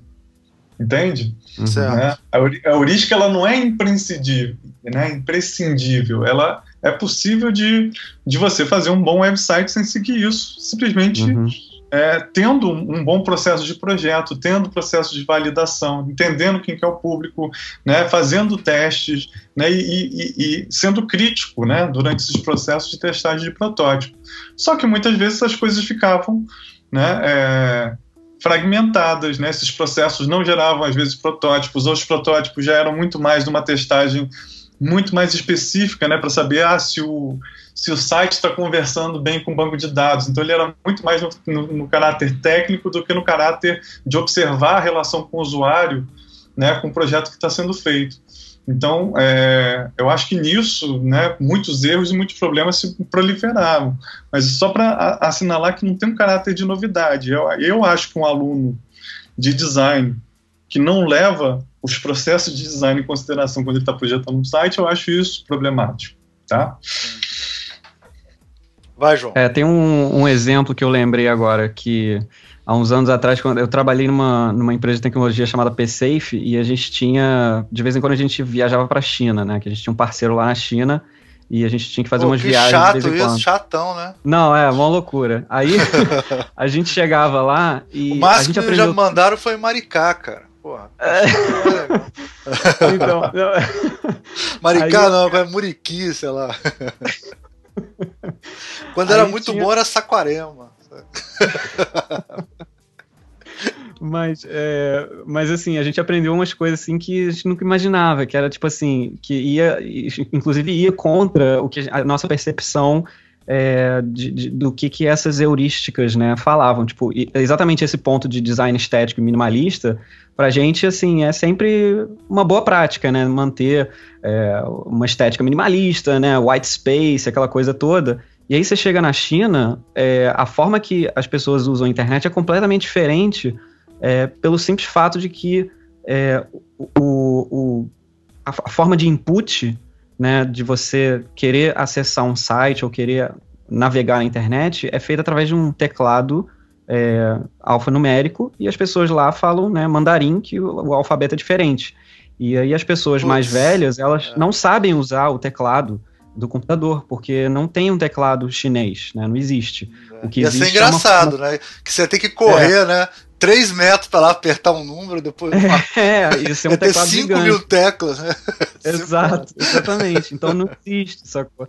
Aí o que acontece é que lá, pelo menos na época que a gente estava né, indo, 2013, 2014, é, as pessoas acessavam os sites, né, começavam a navegar pela internet através de portais, assim, a homepage do, do browser era tipo um portal que era assim ultra poluído, é, com um monte de link é, para todos os sites de qualquer tipo de, de serviço e coisa que você precisasse. Tava tudo na mesma página, sabe? Muito então, legal essa história. Mega, mega sujo. E a gente olhava assim, cara, como que, como que isso funciona? Aí os caras explicaram pra gente, não, porque as pessoas mais velhas, em vez de elas terem que imputar ou entrar num, num Google da vida, né, que lá nem tem Google, né, Baidu, é, tem um, entrar, né, imputar num campo de busca o que eles querem, e como eles não conseguem fazer isso, eles clicam, né? Eles entram nesse portal, que já é a home do browser, e eles saem procurando Sim. o que eles querem e vão clicando, vão navegando clicando, sacou? Então, naquele contexto, um design estético e minimalista não funcionaria, sacou? É, é justamente o oposto, sacou? Então, é, é, muito mais usável do que um design estético minimalista. Essa é outra questão política, né? Ou seja, a nossa tecnologia, ela é eurocêntrica, né, cara? Ela é, é feita pra gente usar, não é pro mundo Total. inteiro usar.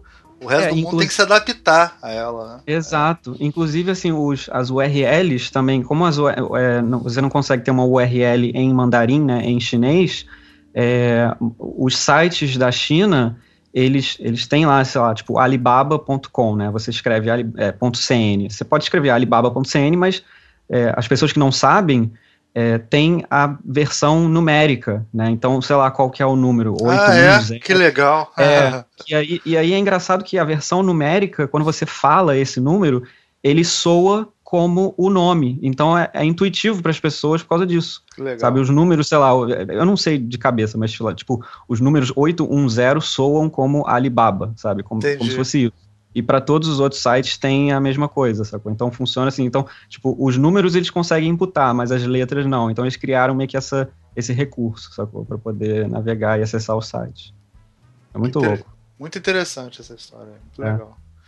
É, vamos, vamos caminhar aqui agora. É, eu acho que a gente já falou, mas a gente podia voltar um pouco sobre essa questão do conteúdo, Faraco. Falar um pouco mais sobre isso, assim, né? Que todo, a gente já falou alguma coisa sobre isso, né? Dessa coisa da busca uhum. do conteúdo, a gente pode emendar um pouco nessa, nessa é. coisa que você falou do, da China, né? Uhum. É, eu vejo para minha mãe, o mesmo caso, aqueles exemplos que a gente vai dando. A minha mãe, para minha mãe, o Facebook é a internet. o Facebook e é. o WhatsApp são a internet para ela. Ali que ela vê um vídeo. Então, por exemplo, eu falo com ela assim: Ah, mas Almir, como é que eu vou guardar esse vídeo? Eu falei: Não, mas você tem que baixar. Mas não tá aqui no, no Facebook, não tá na internet. Eu falei: Não, o Facebook é um lugar. Se você quiser, você tem que baixar o vídeo para o WhatsApp é outra coisa. O vídeo da tia Zizinha que ela te mandou de lá não tá no Facebook. O Facebook é, é uma coisa, o WhatsApp é outra e tal, né? Uhum, é, é. E, e, e, eu também, que sou um cara, sou bem mais velho que você, eu tenho 48 anos, eu sou muito mais distante dessa, dessa desse engendramento que a internet faz, né, da gente funcionar. Então eu, eu, sempre usei a internet desde a época da BBS, mas eu já eu não nasci na internet, né? Eu, uhum. eu, eu, era da é, da BBS lá, Alternex, que era do Betinho, a primeira BBS que teve aqui no Rio. Antes de ter, antes de ter internet, né? Uhum. Mas eu não nasci na internet igual meu filho, né? Ou vocês já uhum. cresceram uhum. na internet. É um jeito é. diferente de ver. E eu notei que, como eu, quer dizer, nunca liguei para isso, né? Eu nunca tive muito o que o pessoal chama de capital social, né? Muita gente que, que nas minhas redes de compartilhamento. Depois que eu comecei a participar mais ativamente do podcast, começou a crescer isso mais, né? Mas mesmo assim, eu comparado com o Ankara, que é o outro aqui, ele tem, sei lá, muito mais capital social na internet que eu. E ele compartilha muito mais conteúdo. Todo dia tem uma história, uma foto, um hambúrguer que ele comeu, um sei lá o que. Eu não faço nada disso. Eu faço no máximo uma, o máximo que eu faço é uma curadoria, sabe como é que é do que eu acho legal assim, e eu retransmito. Agora produzir conteúdo para as redes de compartilhamento eu não praticamente não não produzo. O Ricardo uhum. Arthur já produz, ele coloca discussões, textos, discute com as pessoas, assuntos e tal, né? É, uhum. E eu queria te perguntar, então eu tô fora, né? Hoje em dia tudo é produzir conteúdo, né? Se você não produz, você não, você não, tá, você não tá na rede, você não tá na net. É. É, é isso? É. É, cara, eu acho que, na verdade, o foco sempre deveria ter sido o conteúdo, né? Mas eu acho que a diferença é que o contexto em que o conteúdo é distribuído que mudou muito, especialmente se você falar sobre é, a importância do website hoje em dia em relação ao que era anterior, anteriormente, é, os sites costumavam ser meio que o único veículo de distribuição de conteúdo digital. E agora você tem é, inúmeras plataformas e serviços e redes sociais e outras formas de transmitir o seu conteúdo, né? E aí o, né, o website perdeu muito peso, né? Então, assim, hoje em dia o conteúdo que chega até você, né? Justamente porque tem essas inúmeras formas. Às vezes eu, ah, eu não gosto de usar o Facebook, mas o conteúdo de, sei lá, de, de alguém vai chegar até mim através né, de outra forma. É, se, se se falar sobre o web, website, por exemplo, ah, eu só gosto de. Eu, eu não gosto de, de, acessar websites, sei lá, há 10 anos atrás, você simplesmente não ia receber esse conteúdo, né, por meios digitais, porque não tinha outra alternativa, né. É, então, acho que, de novo, a mudança é meio que essa, assim, em vez de você, é, o web designer ser responsável sei lá, só pelo website, né, ele não, ele não pode mais focar só nisso, né? Ele tem que pensar no contexto como um todo, né? Que hoje em dia existem todas essas outras plataformas que precisa, na verdade, de uma estratégia de, é, de distribuição do conteúdo. E esse conteúdo pode assumir inúmeras formas, né? Acaba sendo uma é. coisa mais líquida e você perde o controle da forma do conteúdo. Então parece que o conteúdo ele, ele, ele ganha uma importância maior é, e assim, acho que o, o, designer ele tem que meio que se desprender um pouco da forma e, e focar mais em, na, na, questão estratégica, de como que aquilo vai ser distribuído é, como que as pessoas vão acessar aquilo. É. Né? De novo, Sa o, o, exemplo. Sair da forma e ir para o modo, né?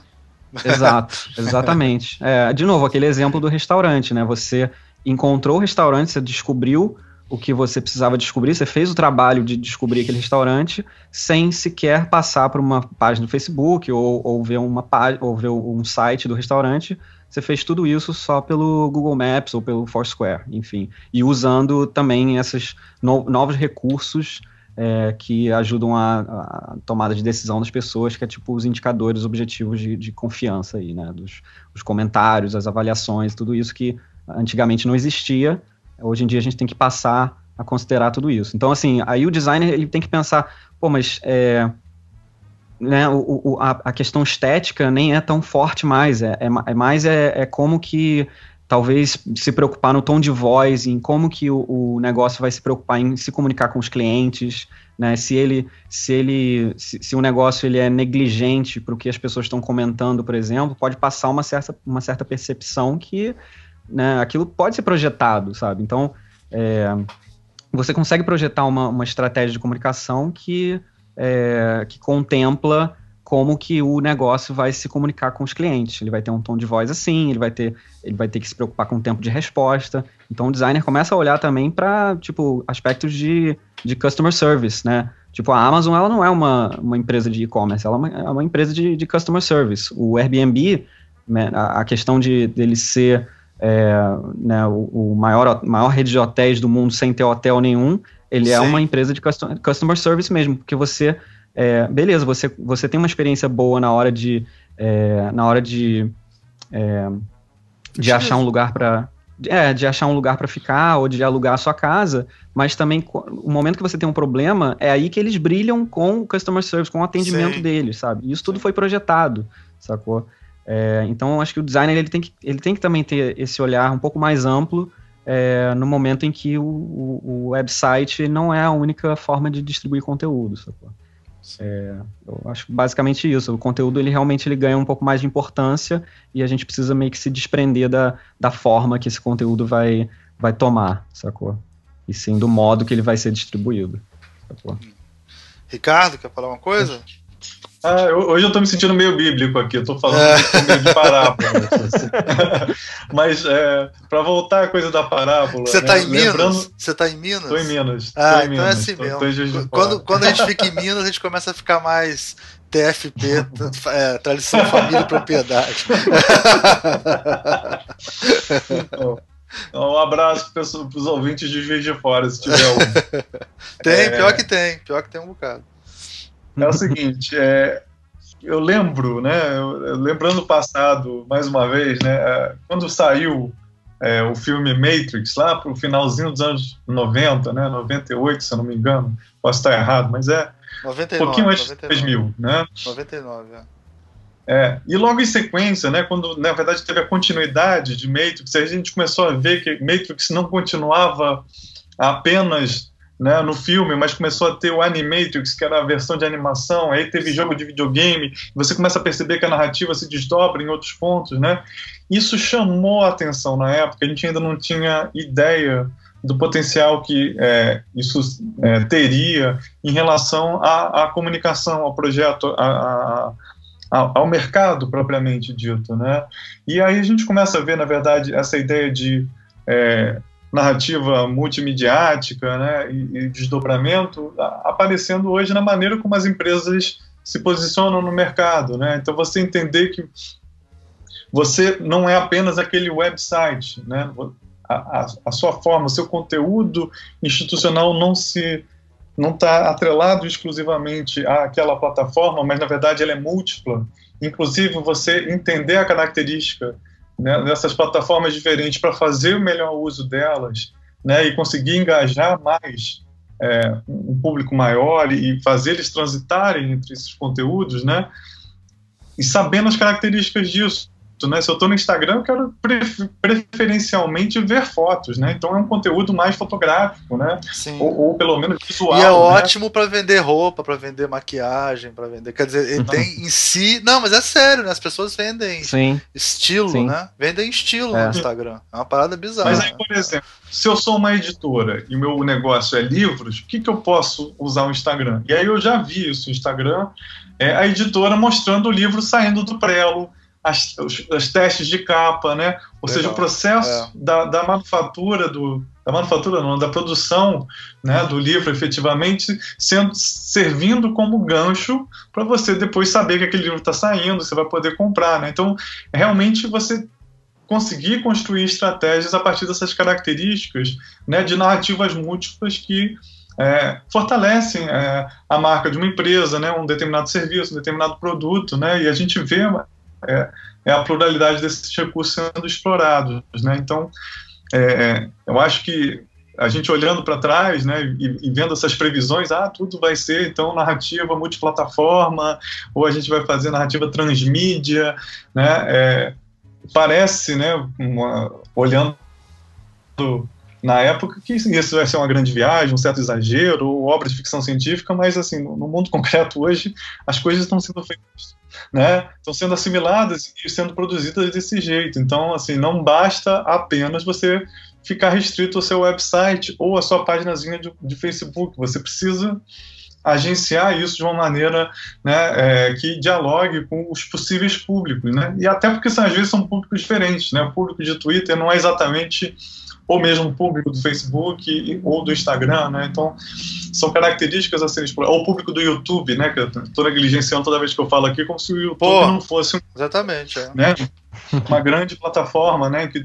as pessoas estão usando de mil maneiras diferentes. Então é, eu assim acho que o conteúdo ele tem a sua importância, mas é, acho que hoje se sabe usar ainda melhor do que se tinha antes, de uma maneira muito mais é, diferente, né, diferenciada, diversificada, né, mas também eu acho que não é só, eu diria que também não é só o conteúdo, né, trazendo o McLuhan, né, o meio é a mensagem, né, o que significa quando uh, um Netflix, para citar aquele exemplo que eu comentei, ele passa a ser engraçadinho quando ele está atuando ali no, no, no, Twitter, por exemplo.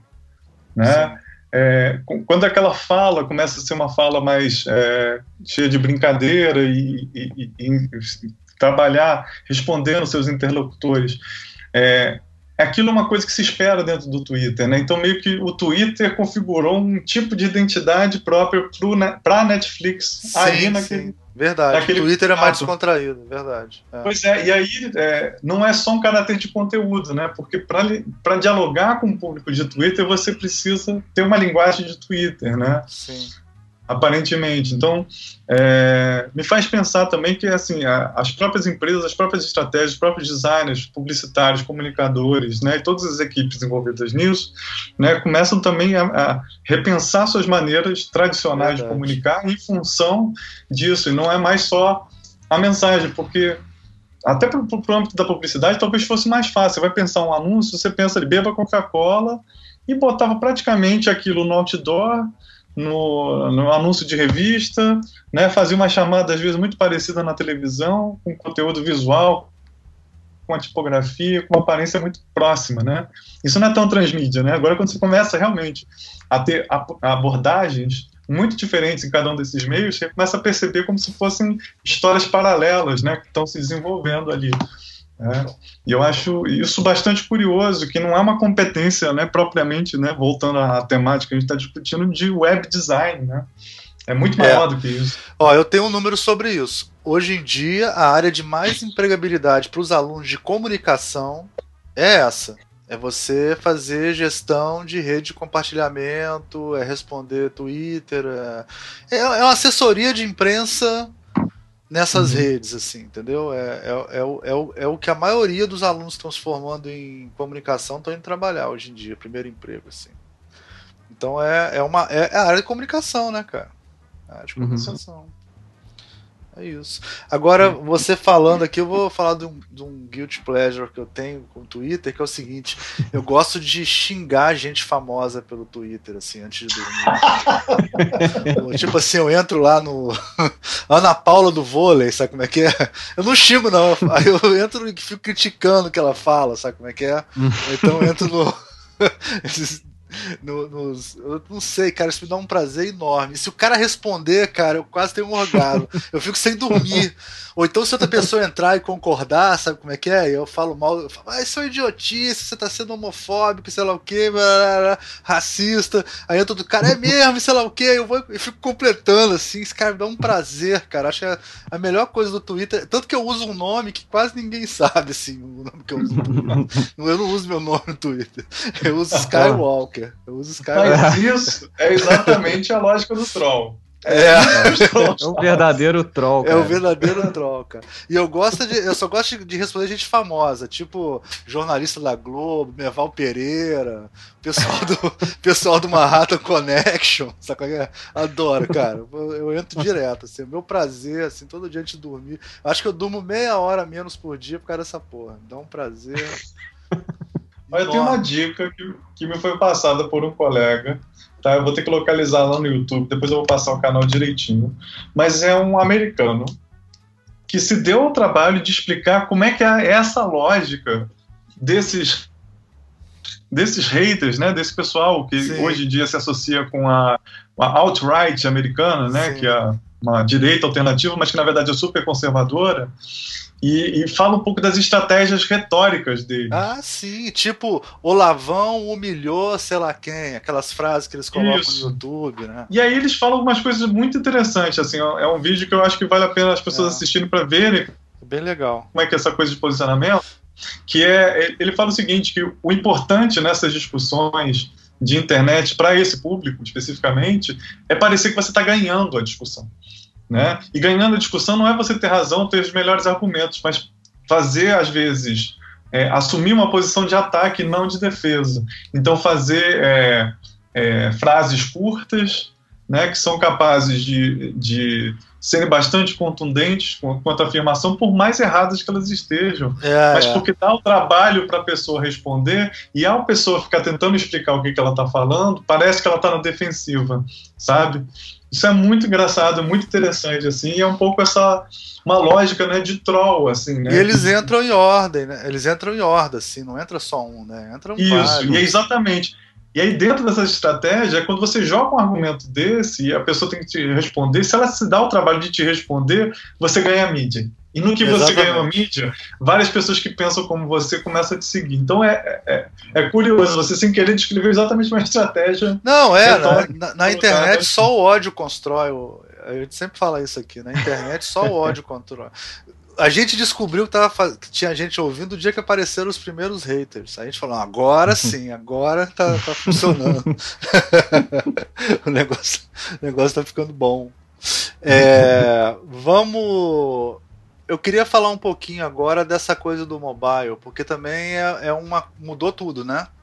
É, é o que fez a minha mãe acessar a internet, foi muito mais o mobile do que ter o computador em casa, ter o WhatsApp, ter o Facebook, né? E, e, e para poder trabalhar na lógica do mobile, normalmente os projetos são feitos do mobile para a tela, né? Quer dizer, é, é, é o contrário, uhum. né? É, e, e para gente que é designer, é o mesmo caso do livro que você falou, né, né João? Do, do, do livro, do e-book, uhum. né? É uma área uhum. Onde a gente não tem domínio de. Assim. Não tem. É, é um espaço gráfico. Controle. Exatamente, né? É... Ô, amigo, só para. Vou ah, te interromper um minutinho, só tá. que, eu, que eu retomei aqui e lembrei o, o nome do canal do, Pode falar. do programa que eu acabei de falar, que chama The Outright Playbook. Ah, né? tá. Tipo, o livro de regras da, da direita alternativa, vale procurar no. no eu vou colocar tá? o link lá, Playbook. Isso, depois eu vou passar o link. Tá. É... Quer que e eu aí, comece comentando? Pode, pode começar, Ricardo. E, ele, e aí, então, a gente perdeu o controle? Fudeu. Tá na mão, tá na, entregou a mão, tá, tá na mão do palhaço a parada? Como Deixa assim na mão do palhaço? Tá, tá solto, né? Tá solto, né? Quer dizer, a gente, a, gente, a gente não tem mais controle sobre nada. Se a gente, se a gente não consegue dominar a forma, como é que é isso no, no mobile? Assim? É, é um espaço não. gráfico mutante que toda vez ele vai estar tá numa posição diferente e tal. E aí? Isso você sabe que isso, isso aí é tara de diagramador, né? Isso aí é coisa de tipógrafo, que, é, né, que as letras estejam colocadas ali, né? Pô, não dá então, nem pra assim, justificar e finizar naquela merda, sei, cara. Porra! Design desse tipo com essa coisa de, de, de, de, tipografia com forma flexível, né? Cheio de caminho de rato, aquela merda. É. Cheio de viúva, né? Cheio viúva, de viúva, tá caminho de rato. Puta, insuportável. Mas é uma merda mesmo, amigo. Se conforma com isso, porque pra mudar isso vai levar um tempo. Ainda aí. bem que eu estou perto da morte. Ainda bem que eu já estou no fim da vida. Fala aí. Não, a questão, olha só, tem uma coisa que quando eu dava aula de web design lá no Infinet, meus alunos vão lembrar disso, que é assim, um, um grande pulo do gato que, que, a internet consegue fazer. Né? Antes de se começar a ter é, celulares que acessam a internet, foi uma separação de forma e conteúdo, literalmente, tá? No HTML você passa a escrever basicamente a descrição do que é texto, título, tabela, etc tá? Que você qualifica o tipo de conteúdo. Ah, o que, que, é o conteúdo que vai vir aqui? Ah, vai vir agora um título, vai vir agora um parágrafo, vai vir agora uma lista, né? Só isso. Mas a forma passa a ser dada pelo CSS.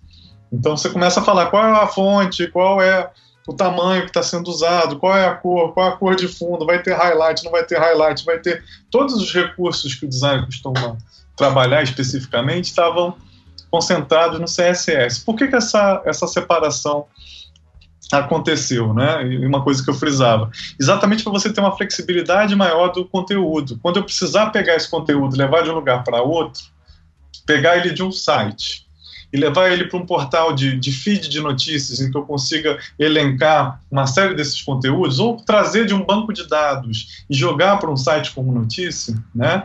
Que é, eu não esteja dependendo de trazer junto a formatação daquele, da, daquela, daquele conteúdo.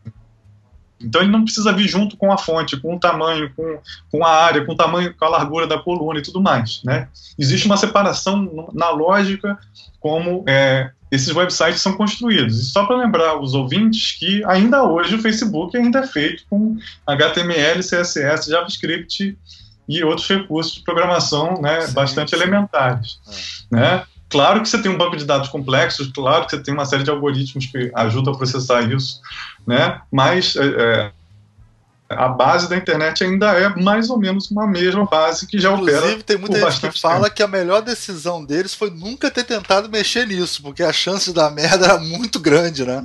Sim, tá fazer do zero, né? O pior erro para esses caras são muito grandes é pegar uma coisa sim. e fazer do zero. Não sei, depois o João pode falar disso, né? Mas deve ser Isso. foda. E essa, e essa comodidade de você poder se tornar flexível, primeiro, para transpor conteúdos, né? Você conseguir trazer né? É, tem uma coisa que já sumiu, por exemplo, né, que eu acho que as redes sociais têm feito isso, mas você tinha.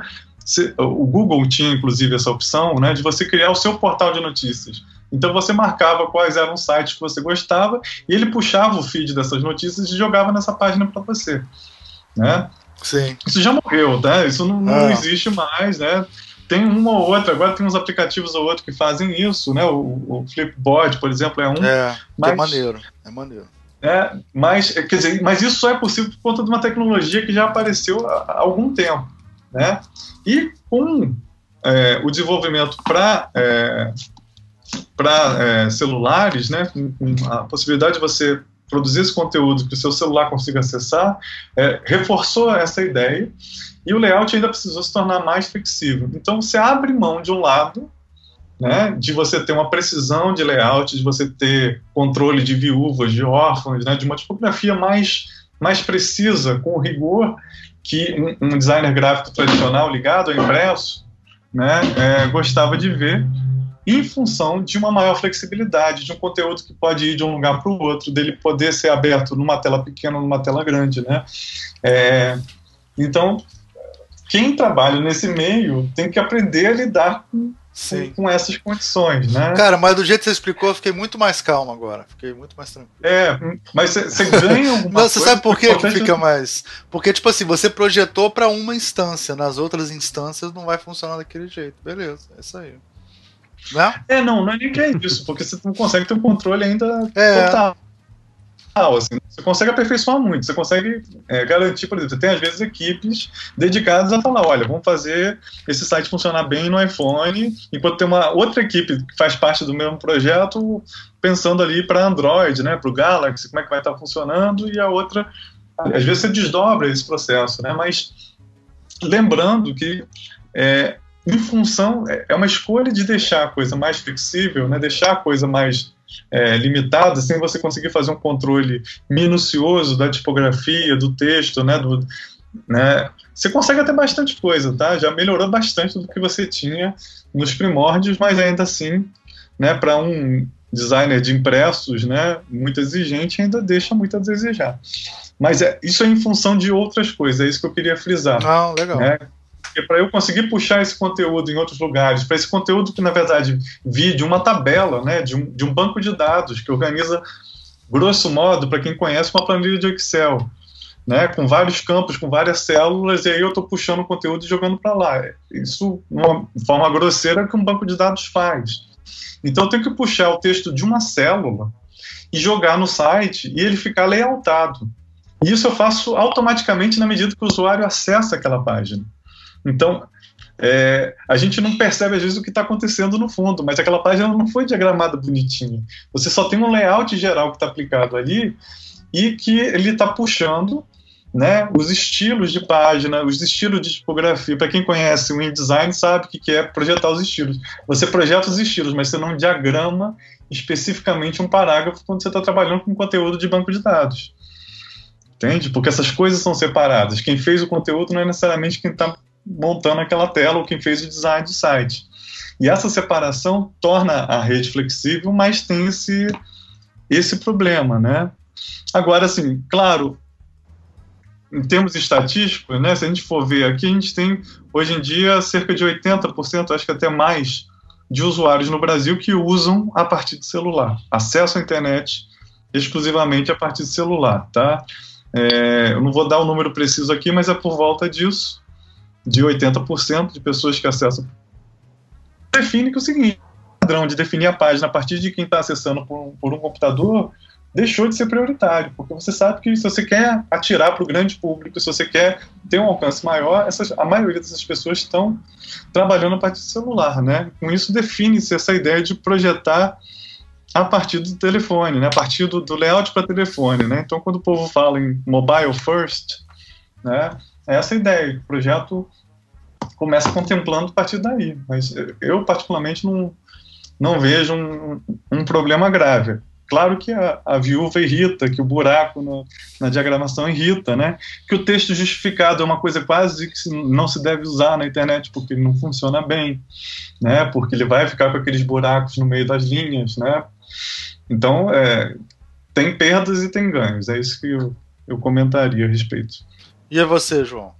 É, não, acho que é isso aí. É, o, agora, a questão de ser mobile first é, depende também do contexto, de novo, né?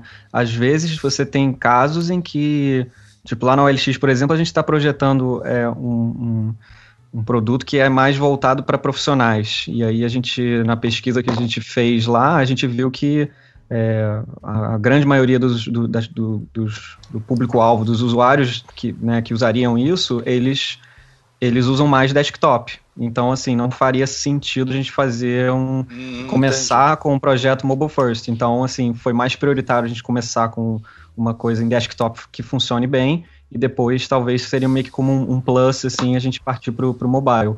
Mas, é, acho que, assim, para casos gerais, assim, a prática do mobile first justamente faz sentido porque a grande maioria das pessoas, né, muita gente está tá começando a sua experiência online através do celular, eles nem têm computador em casa, né, eles estão começando pelo celular. Então, se você não projeta uma experiência boa para ele, é, que funciona no celular, é, você, vai, você vai começar perdendo já. E assim, eu, eu acho que com certeza é essa questão de respons responsividade é, mudou bastante a forma que a gente projeta as coisas, especialmente depois desse, desse boom de celulares, né? Que agora a gente tem, não perdeu o controle total das telas, né? Eu lembro antigamente a gente fazia, é, né, projetava, sei lá, um, uma página 800 por 600, lá, 640 por causa Exatamente, é. A gente tinha, assim, alguns, algumas resoluções básicas que a é. gente focava ali, mas hoje em dia você tem infinitos formatos, né? Você pode abrir um, uma página no iPad, você pode abrir num, num, celular X, num celular Y, num iPhone, num Android que tem milhões de tamanhos de tela. Então, assim, você tem, não tem controle mais nenhum, sacou? É, sem contar que né, os monitores estão com resolução melhor, todos os laptops agora têm resolução melhor, melhor então você consegue talvez navegar uma janela que não está full screen, né? Então aí você perde Sim. completamente o controle do, do formato do da tela, né? Agora, o que eu diria é, tipo assim, mesmo assim a gente consegue trabalhar em, tipo, é, em, em, em, clusters, em buckets de resolução, você pega aí alguns, é, algumas resoluções principais, né? Tipo um mobile, um tablet e um desktop, né? E você projeta para essas três situações. E aí o, o, que vem entre um e outro acaba né, se adaptando. É, mas eu acho que em termos de comparar o trabalho que alguém faz para projetar para web, né, ou para né, ou para mobile, né, para um app da vida, é bem diferente, é um pouco diferente do que a gente fazia no InDesign, por exemplo. Ok, ainda tem a questão de você é, definir uma folha de estilos, né, é, mas a questão do layout ser fluido, né, claro, você tem que esquecer da questão da view, você tem que esquecer da questão do, do de justificar texto, e você tem que pensar em é, como que vai ficar talvez um, um layout de uma página em que o conteúdo pode mudar, né? Ou seja, você tem que pensar mais em termos de template do que em termos de página né, fechada. É, Justamente, o, grid, é. o grid é hierárquico, né? É o grid de é, hierarquia, é, né? É. é. e aí o que eu falo muito é quando a gente está, tipo, desenhando, especialmente desenhando uma página, lá no OLX a gente tem conteúdo variável, né, que são, tipo, os, os anúncios em si. Então, se eu estou projetando, por exemplo, uma página, é, a página do anúncio, né, todo o conteúdo daquela página, né, a, a maior parte do, do volume que está ocupando aquela tela é conteúdo que eu não tenho controle. Pode ser, né, são fotos que as pessoas mandam, são texto, descrição, o título do anúncio, eu não tenho o menor controle.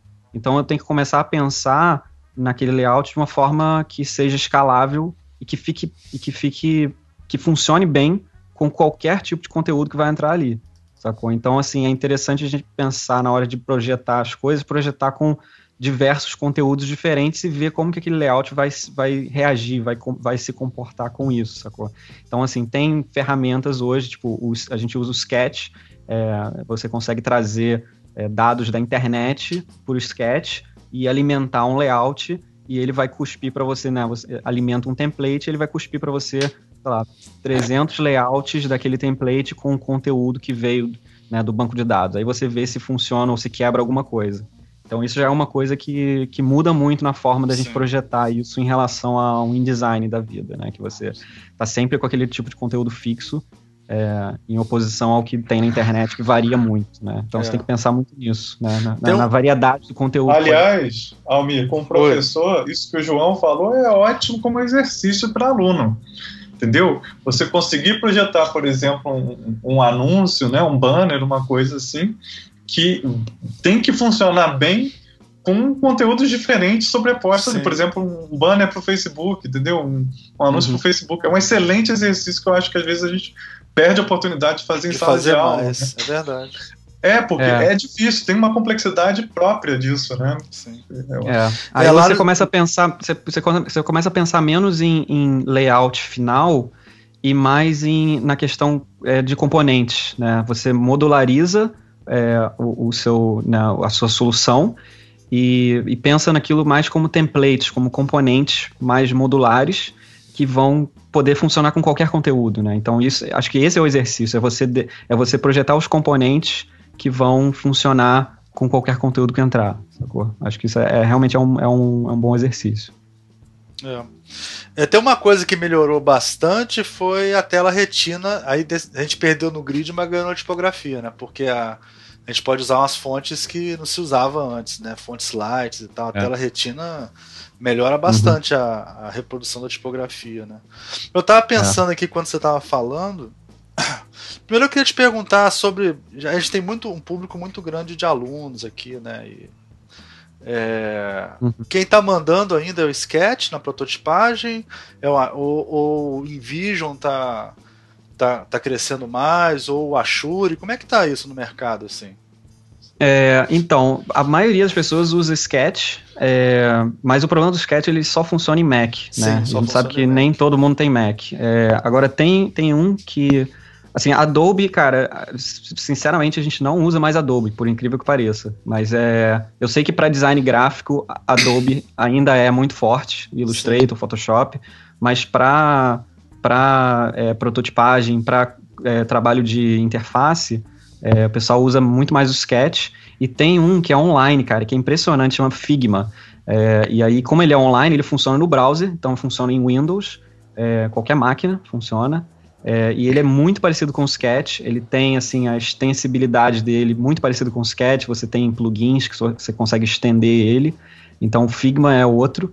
O InVision ele é, ele é mais um complemento, né? Você tipo você cria o, as interfaces no, no Sketch ou no Figma, sei lá, e você manda para o InVision para poder criar um protótipo de, de, de média fidelidade, né? Um, aqueles é, protótipos de, de, clicar. É, é, exatamente. Então o InVision ele meio que complementa na parte de prototipação, sacou? É, mas hoje em dia acho que é, você já consegue fazer protótipos clicáveis direto dentro do, dentro do Sketch. Ele já tem isso.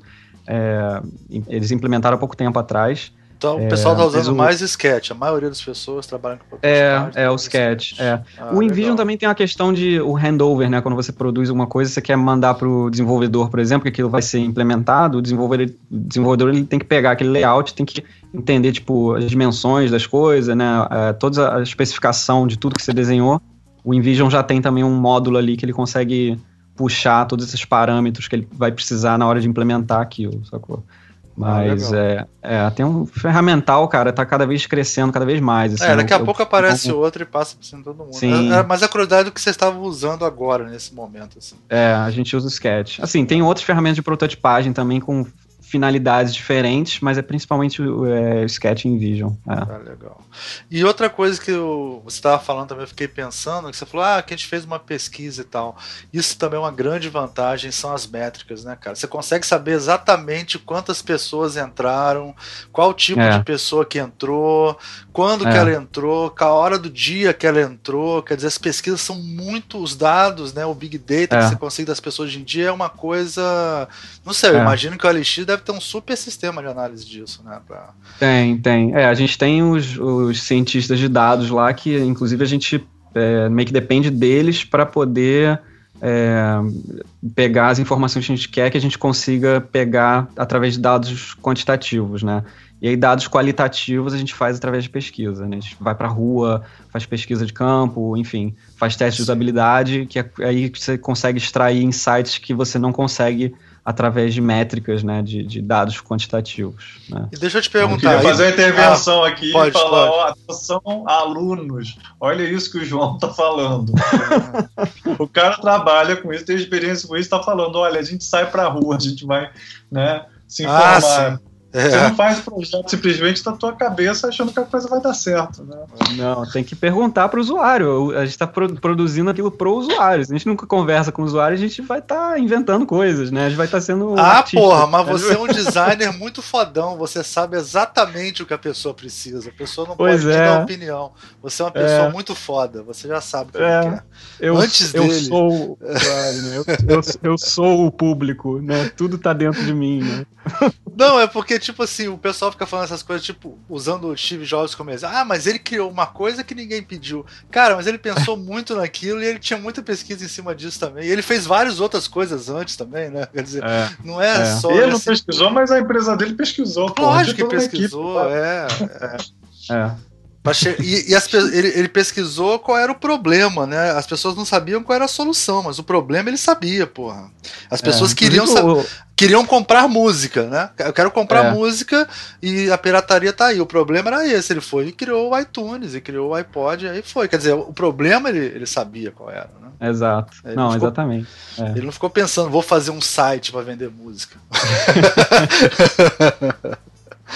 É, E, e uma, mais uma dúvida aqui para te explorar aqui. É, em relação a essas métricas que o, que o cientista de dados tem lá, deve ser uma equipe que está cada dia que passa crescendo mais, né? Essa, essa parte de, de ciência é, de dados. Assim, né? tá, tem uma, uma importância enorme, porque eles são responsáveis por informar né, não só os dados assim de, de uso e de comportamento, mas os dados é, de negócios, né, para a diretoria e tudo mais. Então isso tudo vem através de, de todas as métricas que a gente colhe né, com o uso da, da do produto. E, então, e, essa, é, é e esses muito... dados eles chegam crus ou tem um processo de visualização de dados que alguém não, dentro eles tem, chegam tem. Então, eles, eles chegam crus, mas é justamente essa equipe que é meio que responsável por é, criar os dashboards e, e ah, transformar certo. aquilo em, em dados consumíveis, né? Porque a gente, a, a, gente não consegue chegar a fazer uma query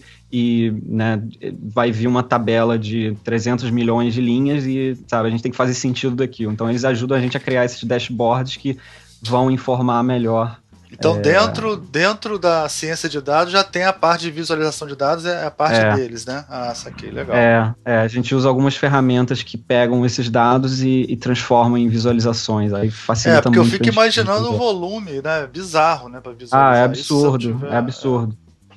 É. é. muita informação. Ah, legal. É. é bom, a gente já está aqui com mais de uma hora e meia de programa. Acho que a gente já pode ir para as perguntas finais.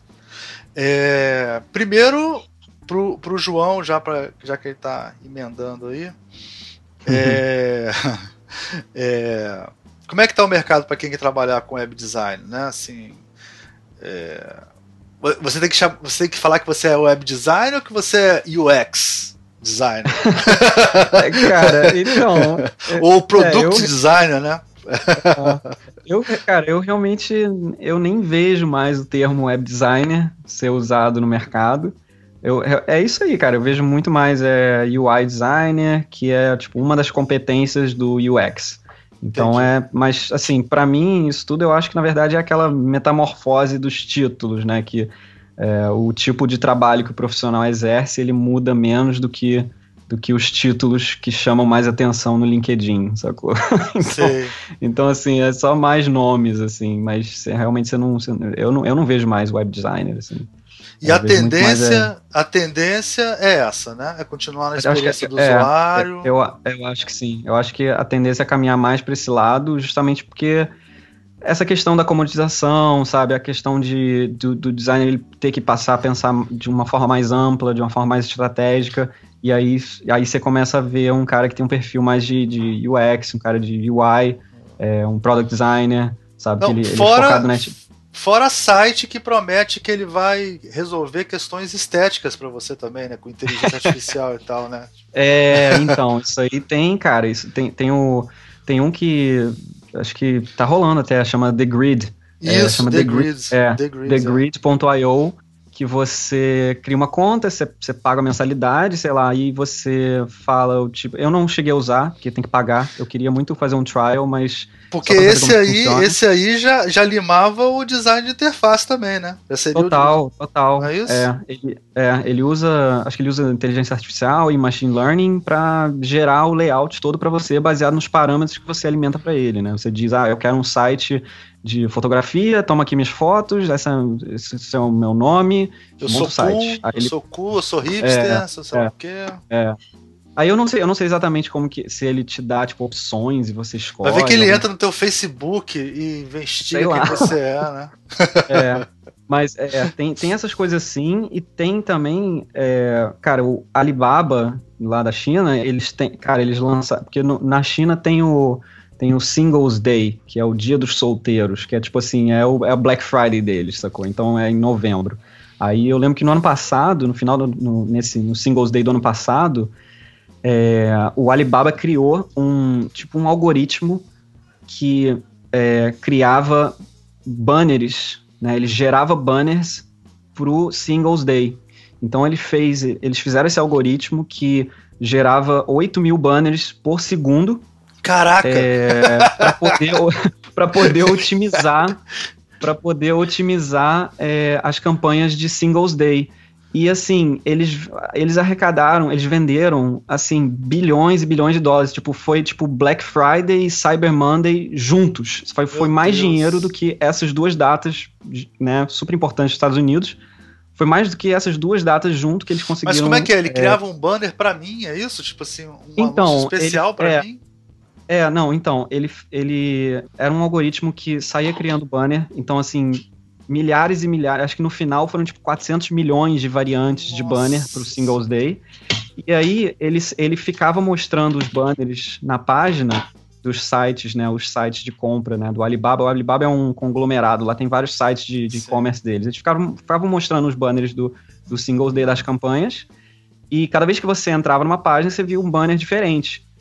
E aí ele ficava mostrando o banner até você clicar. Então, assim, ele já sabia o tipo de banner que te atraía, enfim, ele usava toda essa inteligência para otimizar o máximo possível. E ele tinha, assim, capacidade quase infinita de adivinhar o que de... você quer. Tipo, você dá uma é, topada na mesa e aparece um banner de band-aid é, pra você. É, exato. Então, assim, você vê o nível de otimização que eles fizeram é, sem ter nenhum designer envolvido. Assim, eu acho que o máximo trabalho de design que rolou foi a, a, o fine-tuning dos parâmetros para poder gerar os banners. Mas é uma questão de né, as instruções que você passa para o sistema para poder gerar esses milhares de banners, né? É, e aí você fica pensando um pouco, e, e se transferissem um sistema desse para gerar páginas, né? Você, tem um sistema desse que consegue gerar infinitas páginas ali, é, baseado em uma série de dados, é, de, de, informações que você fornece, e aí de repente você não precisa mais de um, de um UI designer, de um UX designer, enfim. É, eu fico pensando muito nisso, assim, de como É verdade, porque você vai gerando as páginas é, a princípio aleatoriamente, e depois as pessoas vão escolhendo é. e você é. sabe o que o cara quer, e aí vai. É, exatamente, é muito doido. Essa questão de, essa questão de, de aprendizado de máquina é poderosíssimo, cara. Tipo, eu não lembro, não lembro como é que foi. É, eles fizeram. O Google fez um algoritmo que. É, o, o, tinha um boneco, um boneco virtual que ele ele era ele só tinha a instrução de andar de um lado da sala para o outro, né? E aí ele não sabia andar no início, mas assim como é uma como é um, uma máquina, né, um programa, ele consegue fazer tentativas, muitas tentativas por segundo. E no início ele não sabia andar, mas ele começava a tentar fazer tentativas diferentes até que no final, assim, tipo, em poucas horas ele aprendeu a andar, sacou? Sem instrução nenhuma. A única instrução que ele recebeu foi, ó, anda daqui para lá. Eu né? demorei e aí, milhões um de tentativas. Eu demorei é. um ano. pois é. E aí o robô faz em segundos, sabe? Então, assim, você aplica esse conceito. E até hoje eu não sei direito, né? Não, todo curvado, todo errado, todo vergado. É. Você vê, cara. Aí você aplica isso para outros, outros ambientes, assim, outros contextos, é meio assustador, sabe? Mas, enfim, é, é. evolução natural das coisas, talvez. É. E aí, Ricardo? Não, eu queria comentar sobre as mudanças de, de ferramentas e, e, e, como é que supõe-se que o, o tipo de trabalho que você faz mude com isso também, né? Porque, é, seguinte, o primeiro site que eu fiz, né, eu era completamente amador, não, não tinha, nem sabia dizer que era design ainda, né? Tava lá no, no ensino médio e eu usava uma ferramenta chamada Netscape, tinha o Netscape Communicator, que era o, Sim, é. o o website, né, o navegador, desculpa, né, que a gente tinha. Hoje em é. dia as pessoas nem sabem o que é isso, mas você usa Firefox, você usa. E era Safari, excelente. Você... Era excelente. Era excelente, é, exatamente, era excelente. mas é... E aí ele tinha uma ferramenta embutida que você conseguia botar ali sem precisar saber nada de código, né? Formatar como se fosse um Word, né? Botar título, botar um texto e você montava uma página HTML. Depois eu fui aprender tag. Então, quer dizer, para você poder construir o que quer que seja, um protótipo de site, né, para você poder avaliar se isso que você está fazendo está legal, se não está. Claro, você poderia desenhar, fazer um sketch, apresentar para o cliente, mostrar isso no papel, mas para você testar de fato isso, em geral implicava de você montar o site. Você tinha, claro, você não ia ter o site inteiro montado, mas umas partes do site já montadas, layoutadas ali para você trazer um certo usuário conseguir ver isso na prática, né? É, não tinha muito como se escapar dessa lógica. É, às vezes que era diferente que você não ia ter um banco de dados funcionando por trás, né? Você não ia ter toda uma parte de implementação mais sofisticada, mas é, você ia se deparar com código, você ia se deparar com uma série de coisas. Então, é, muita gente que trabalhava com sites somava uma série de competências. Né? Você tinha que saber um pouco de programação, você tinha que saber de layout, você tinha que saber usar as ferramentas para poder cortar a imagem digitalmente, picotar ela para poder botar no site. Você tinha, né? Qualquer pessoa que se metesse, se você fosse da programação, você ia ter que aprender um pouquinho de design. Se você fosse Sim. do design, você ia ter que aprender um pouquinho de programação. Né? Não, não dava muito para escapar até uma, até uma certa época. Né? Hoje em dia, né, já dando um salto aí, essas ferramentas que, que, o João falou, você consegue, às vezes, sem saber uma linha de código, né, pensar que, que é, por exemplo, uma jornada de usuário, né, entender como é que ele vai no tela a tela desenvolver uma tarefa dentro né, da, dessa plataforma que você está desenvolvendo. Então você consegue pensar o que, que é um aplicativo, né? A gente nem falou quase de aplicativo de é telefone. É verdade. Mas é uma outra é. problemática aí, né? Quando é que eu faço para site responsivo? Quando é que eu faço para aplicativo? Então tem outras questões de projeto que vão te direcionar se você vai para um caminho para outro.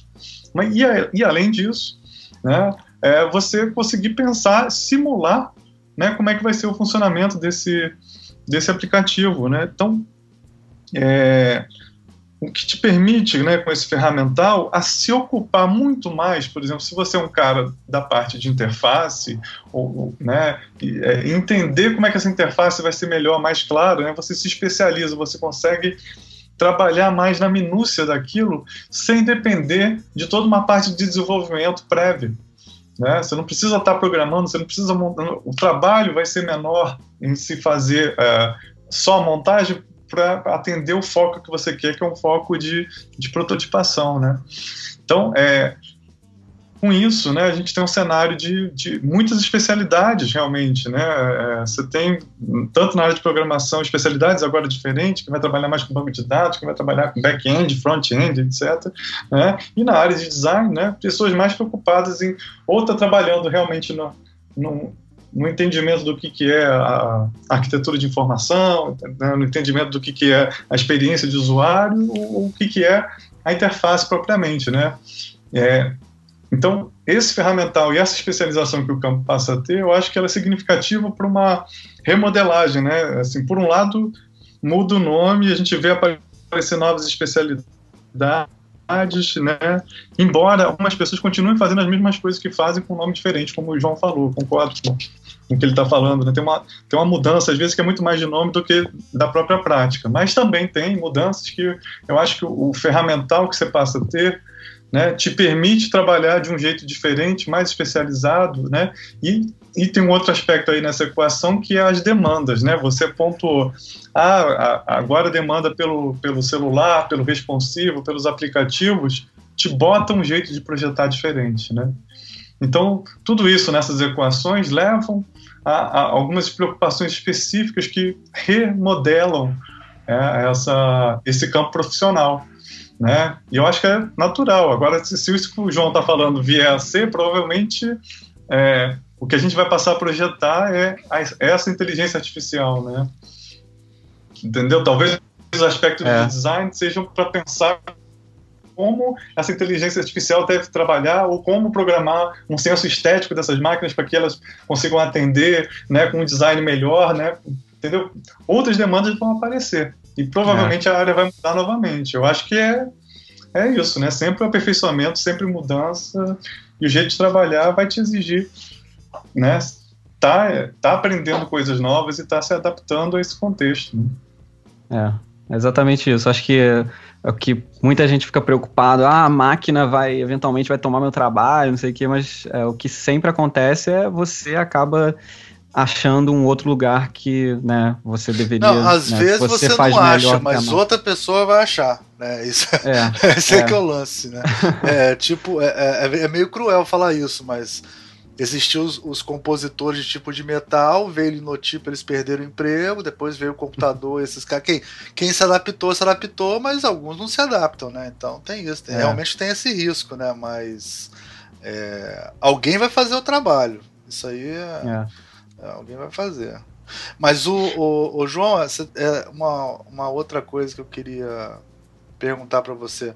É, vocês fazem os testes de prototipagem, né? É, vocês têm como escolher exatamente a persona que vocês querem testar, né? Porque vocês têm um volume de dados muito grande, né? Isso também facilita, né? É, facilita. A gente consegue. É, a gente estabelece né, o que, que a gente vai estar tá testando, o que, que a gente quer para aquele teste, e com isso a gente consegue selecionar talvez algumas pessoas que estejam interessadas em participar de um teste.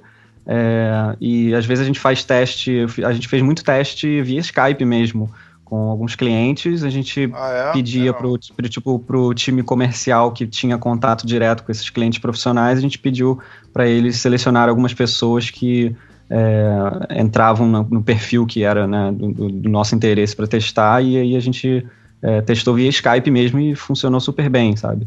É, então dá para fazer essa seleção tranquilo. É. Ah, legal. É, foi bom essa coisa que o, que o Ricardo falou também da, de como a ferramenta, na verdade, facilita pra gente, né, Ricardo? Quer dizer, nem sempre dificulta. Não quer dizer que é. É, nem sempre facilita, né? Você é. cria, às vezes, outras às coisas. Vezes eu tô lembrando aqui, já que eu tô fazendo paralelos com o design editorial, né? Tem o. o como é que é o nome daquele cara? O, o design do livro? É Richard. Esqueci é... o, o sobrenome dele. Tá, daqui a pouco eu falo pra você. Depois a gente lembra dele, né? Mas é Richard alguma coisa, porque eu lembro que Richard e Ricardo é parecido, né?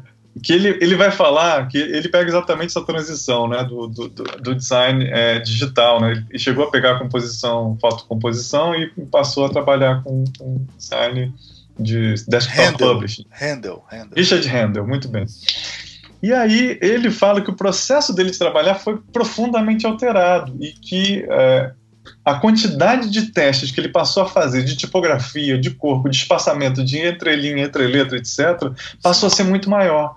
Porque na época da fotocomposição ele não tinha, não teria tempo hábil para o compositor é. colocar todo o texto lá do que ia sair na, no livro, né? É, e ele ter tempo de, de experimentar formas diferentes para poder escolher uma. Como isso passa a ser feito muito mais rapidamente com o uso do computador, né? E ele consegue imprimir em casa e já ter uma, uma, previsão de como é que aquilo vai ficar, né? entender como é que aquele corpo de texto está ficando, entre linha, entre letra, coisa. O trabalho dele multiplicou e se especializou. Né? Ele, ele dá esse uhum. depoimento próprio né? no, no livro, né? A, o design do livro. E eu acho que é, surge, né, com novas ferramentas, também surgem novas demandas e às vezes mais trabalho. Então, a gente fala, ah, facilitou, facilitou, mas porra, assim, agora você vai ficar mais, muito mais tempo no escritório para resolver uma coisa que antes, por conta da limitação, você tinha que resolver de uma Sim. maneira mais simples. Não, e os prazos, cara, os prazos. Você fazia, baixos, né? você marcava com o cliente para daqui a um mês mostrar alguma coisa para ele. Sabe como é que era? Uma, o tempo Isso. era muito maior, você tinha muito mais tempo. Hoje em dia se você não responde o WhatsApp do cara em 10 minutos, você é um, você, você é um desgraçado na vida, você não vale nada. Tem que responder o WhatsApp na hora. Né? Antigamente não, existia essa, essa demanda de responder na hora. Você, você, você você falava assim, ó, vamos fazer o fotolito da revista. Era uma semana, 15 dias fazendo o fotolito da revista, pô. Hoje dia você faz em horas, né? Em horas não claro. faz nem fotolito, né? Já faz a chapa, imprime. É, é. O tempo, a compactação do espaço-tempo foi muito bizarra, né, para todo mundo. Pois é, mas isso é, isso é para chamar atenção, porque, claro, não é uma coisa que você costuma fazer, Almir, mas eu vejo muito, especialmente meus alunos falando: ah, não, mas a tecnologia mudou isso a gente celebra muito a tecnologia, mas às vezes também perde um pouco a dimensão de quanto que isso impacta na nossa vida, né? na forma da gente é. trabalhar, do, da gente não ter mais tempo para nada, né? Então, é. nem tudo é uma arte. Você está é, conectado o tempo todo. Não é à toa que passaram na reforma trabalhista que você não pode mais processar o patrão porque ele te manda e-mails ou WhatsApp fora da hora, entendeu? Porque antes isso não estava claro. Então, muita gente teve até processo sobre isso. O cara me manda um e-mail domingo à tarde, né? Sei lá, sobre um problema e tal. Isso aí já, já, não, é, já não conta mais, já, já não tem mais, como é que chama? Jurisprudência, né? Para ter processo, mas é uma parada bizarra, né? Você tem que estar 24 horas é, é, 110% ligado na empresa, né? Muito, muito cruel, né? Essas ferramentas sempre servem para o patrimonialismo, né? não tem jeito. Bom, depois dessa frase de incentivo que eu dei aqui, para subir um pouco o, o astral, para encerrar o programa, É, e para garotada a gente pode falar o que? Assim, é, é, programar é uma boa. Quem quer trabalhar com web tem que se preocupar com o quê? É, tem que fazer o quê? Quem começa aí? É, bom, eu, eu, eu sou. Acho que já, já até teve um, teve um episódio aqui falando sobre designer deve programar. Já sim, teve sim, um episódio. Já fizemos, eu não cheguei a escutar, mas. É, já fez. Eu sei que cada um tem a sua opinião. É, de novo, eu acho que a questão de programar e codar são diferentes. E eu indico, eu indico que as pessoas devem, pelo menos, se familiarizar com. É, é, lógica de programação, né? E não necessariamente codar. É sempre bom você saber um pouquinho de código, né? Para você, especialmente CSS, que é muito relevante para designer, HTML, CSS. É, mas assim, ficar nessa noia de que ah, eu não sei codar, eu não sei, né? Eu Sim. acho que não é, não é tão sério assim. Mas é um plus, né? Ainda mais quando você tá. Ainda mais quando você tá nesse contexto de que. É, talvez o, o web designer que está mexendo, sei lá, num, num WordPress, está customizando aquilo para um cliente, talvez, ele vai precisar ele vai precisar entrar ali e escrever um pouquinho de código, não programar tudo, mas pelo menos entender o que está ali, né? E, e, o que, que, ele pode fazer nessa customização. Então, assim, nesse aspecto, eu acho que é, é interessante a pessoa se familiarizar um pouco sobre como que funciona aquilo por trás dos panos, né? É, eu, eu digo isso, assim, eu acho que não é, não é obrigatório, mas que é, é legal das pessoas perderem um pouco o medo da, da tela preta com um texto branco, sabe? De escrever um pouquinho de código. Mas acho o. A... Mas, e, e, e, assim, isso é uma pergunta que eu sempre gosto de fazer, assim. Mas a, a sua. Eu já sei, mais ou menos já sei a resposta, mas não especificamente hum. a sua universidade, onde você estudou e tal, né? Mas é, quando você sai para o mercado, você se sente preparado para isso? Você acha que estão preparando os alunos bem para essa situação de trabalhar com, com, não, com mídias digitais não. e tal? Não, acho que saindo da faculdade, com certeza não. É, acho que esse tipo de coisa você meio que pega com experiência. É, especialmente se, se, você tem oportunidade de, de entrar num lugar que tem, sei lá, desenvolvedor, você consegue sentar do lado de um desenvolvedor e aquele cara vai poder te explicar melhor como que as coisas funcionam. Isso aí é, eu acho que é essencial você pelo menos entender como que funciona, porque, né, que nem a gente estava falando sobre é, a diferença entre desenhar para web desenhar para um livro, por exemplo, fazer diagramação de livro, é, a forma em que é, aquilo que você está desenhando vai funcionar é, no mundo real é diferente, né? O livro ele vai ser impresso, né? Aquilo que você está vendo é exatamente o que vai sair na, na impressora. Mas para web, para aplicativos, enfim, aquilo que você está desenhando, aquilo vai ser implementado por outra pessoa usando código. É, então, tipo assim, é, sei lá, você desenha uma caixa de texto, aquilo que você desenhou, você, precisa entender que é, não vai ser implementado tipo uma caixa de texto do tamanho exato que você, né, não vai ser tipo uma coisa absolutamente posicionada no espaço, que as coisas são posicionadas em relação às outras sabe? Esse tipo de, de conceito de como que as coisas funcionam e como que elas vão ser implementadas, eu acho que é essencial e eu não sei se, eu não sei no, hoje em dia como que está é, na faculdade esse tipo de conceito está sendo passado, sabe? Ou se realmente é. É, é, exclusivamente a experiência que as pessoas pegam isso, sabe? É. Ricardo, quer falar um pouco? Quero. Eu acho que, bom, eu participei do programa, se design tem que programar, eu acho que, reafirmo que acho que tem que saber.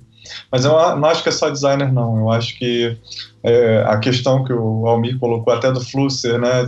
A gente está mais ficando à mercê das máquinas do que eventualmente sabendo usá-las, porque a gente tem uma, uma ideia mais operativa, né? De que ela só me serve para apertar o botão e ela é apenas um instrumento.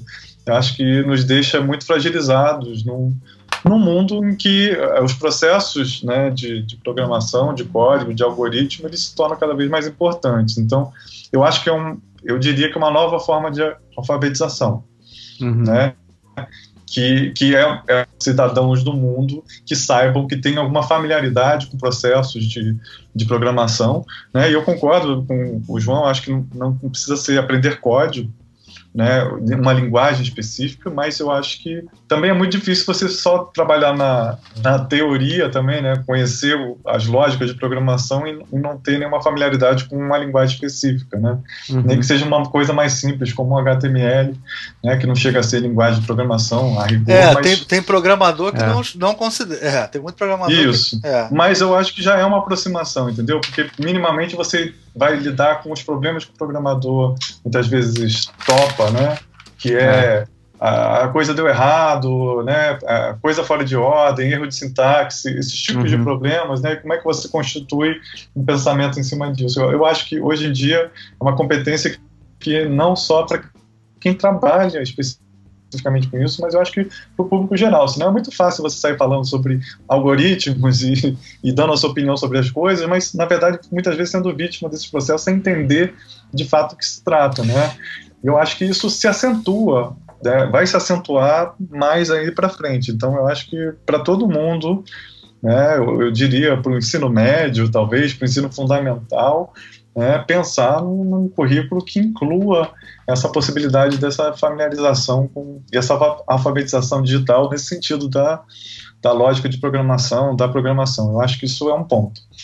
Outro ponto que eu acho que assim, quem projeta, projeta. Quem está na área de design tem que se familiarizar com as ferramentas de projeto, independente se o seu projeto é de produto, se o seu projeto é de, é de comunicação visual. Né? Você tem que ter é, uma experiência né, com, com, com, a ideia de que é, eu preciso fazer pesquisa, eu preciso entender o que, que, são as necessidades do meu projeto, eu preciso é, delimitar o escopo do que, que esse projeto vai ser, eu preciso construir é, é, na verdade, pensar soluções possíveis, testar essas soluções possíveis, concretizá-las na forma de protótipos, testá-las e, e, e, avaliar esses testes de uma maneira concreta, né?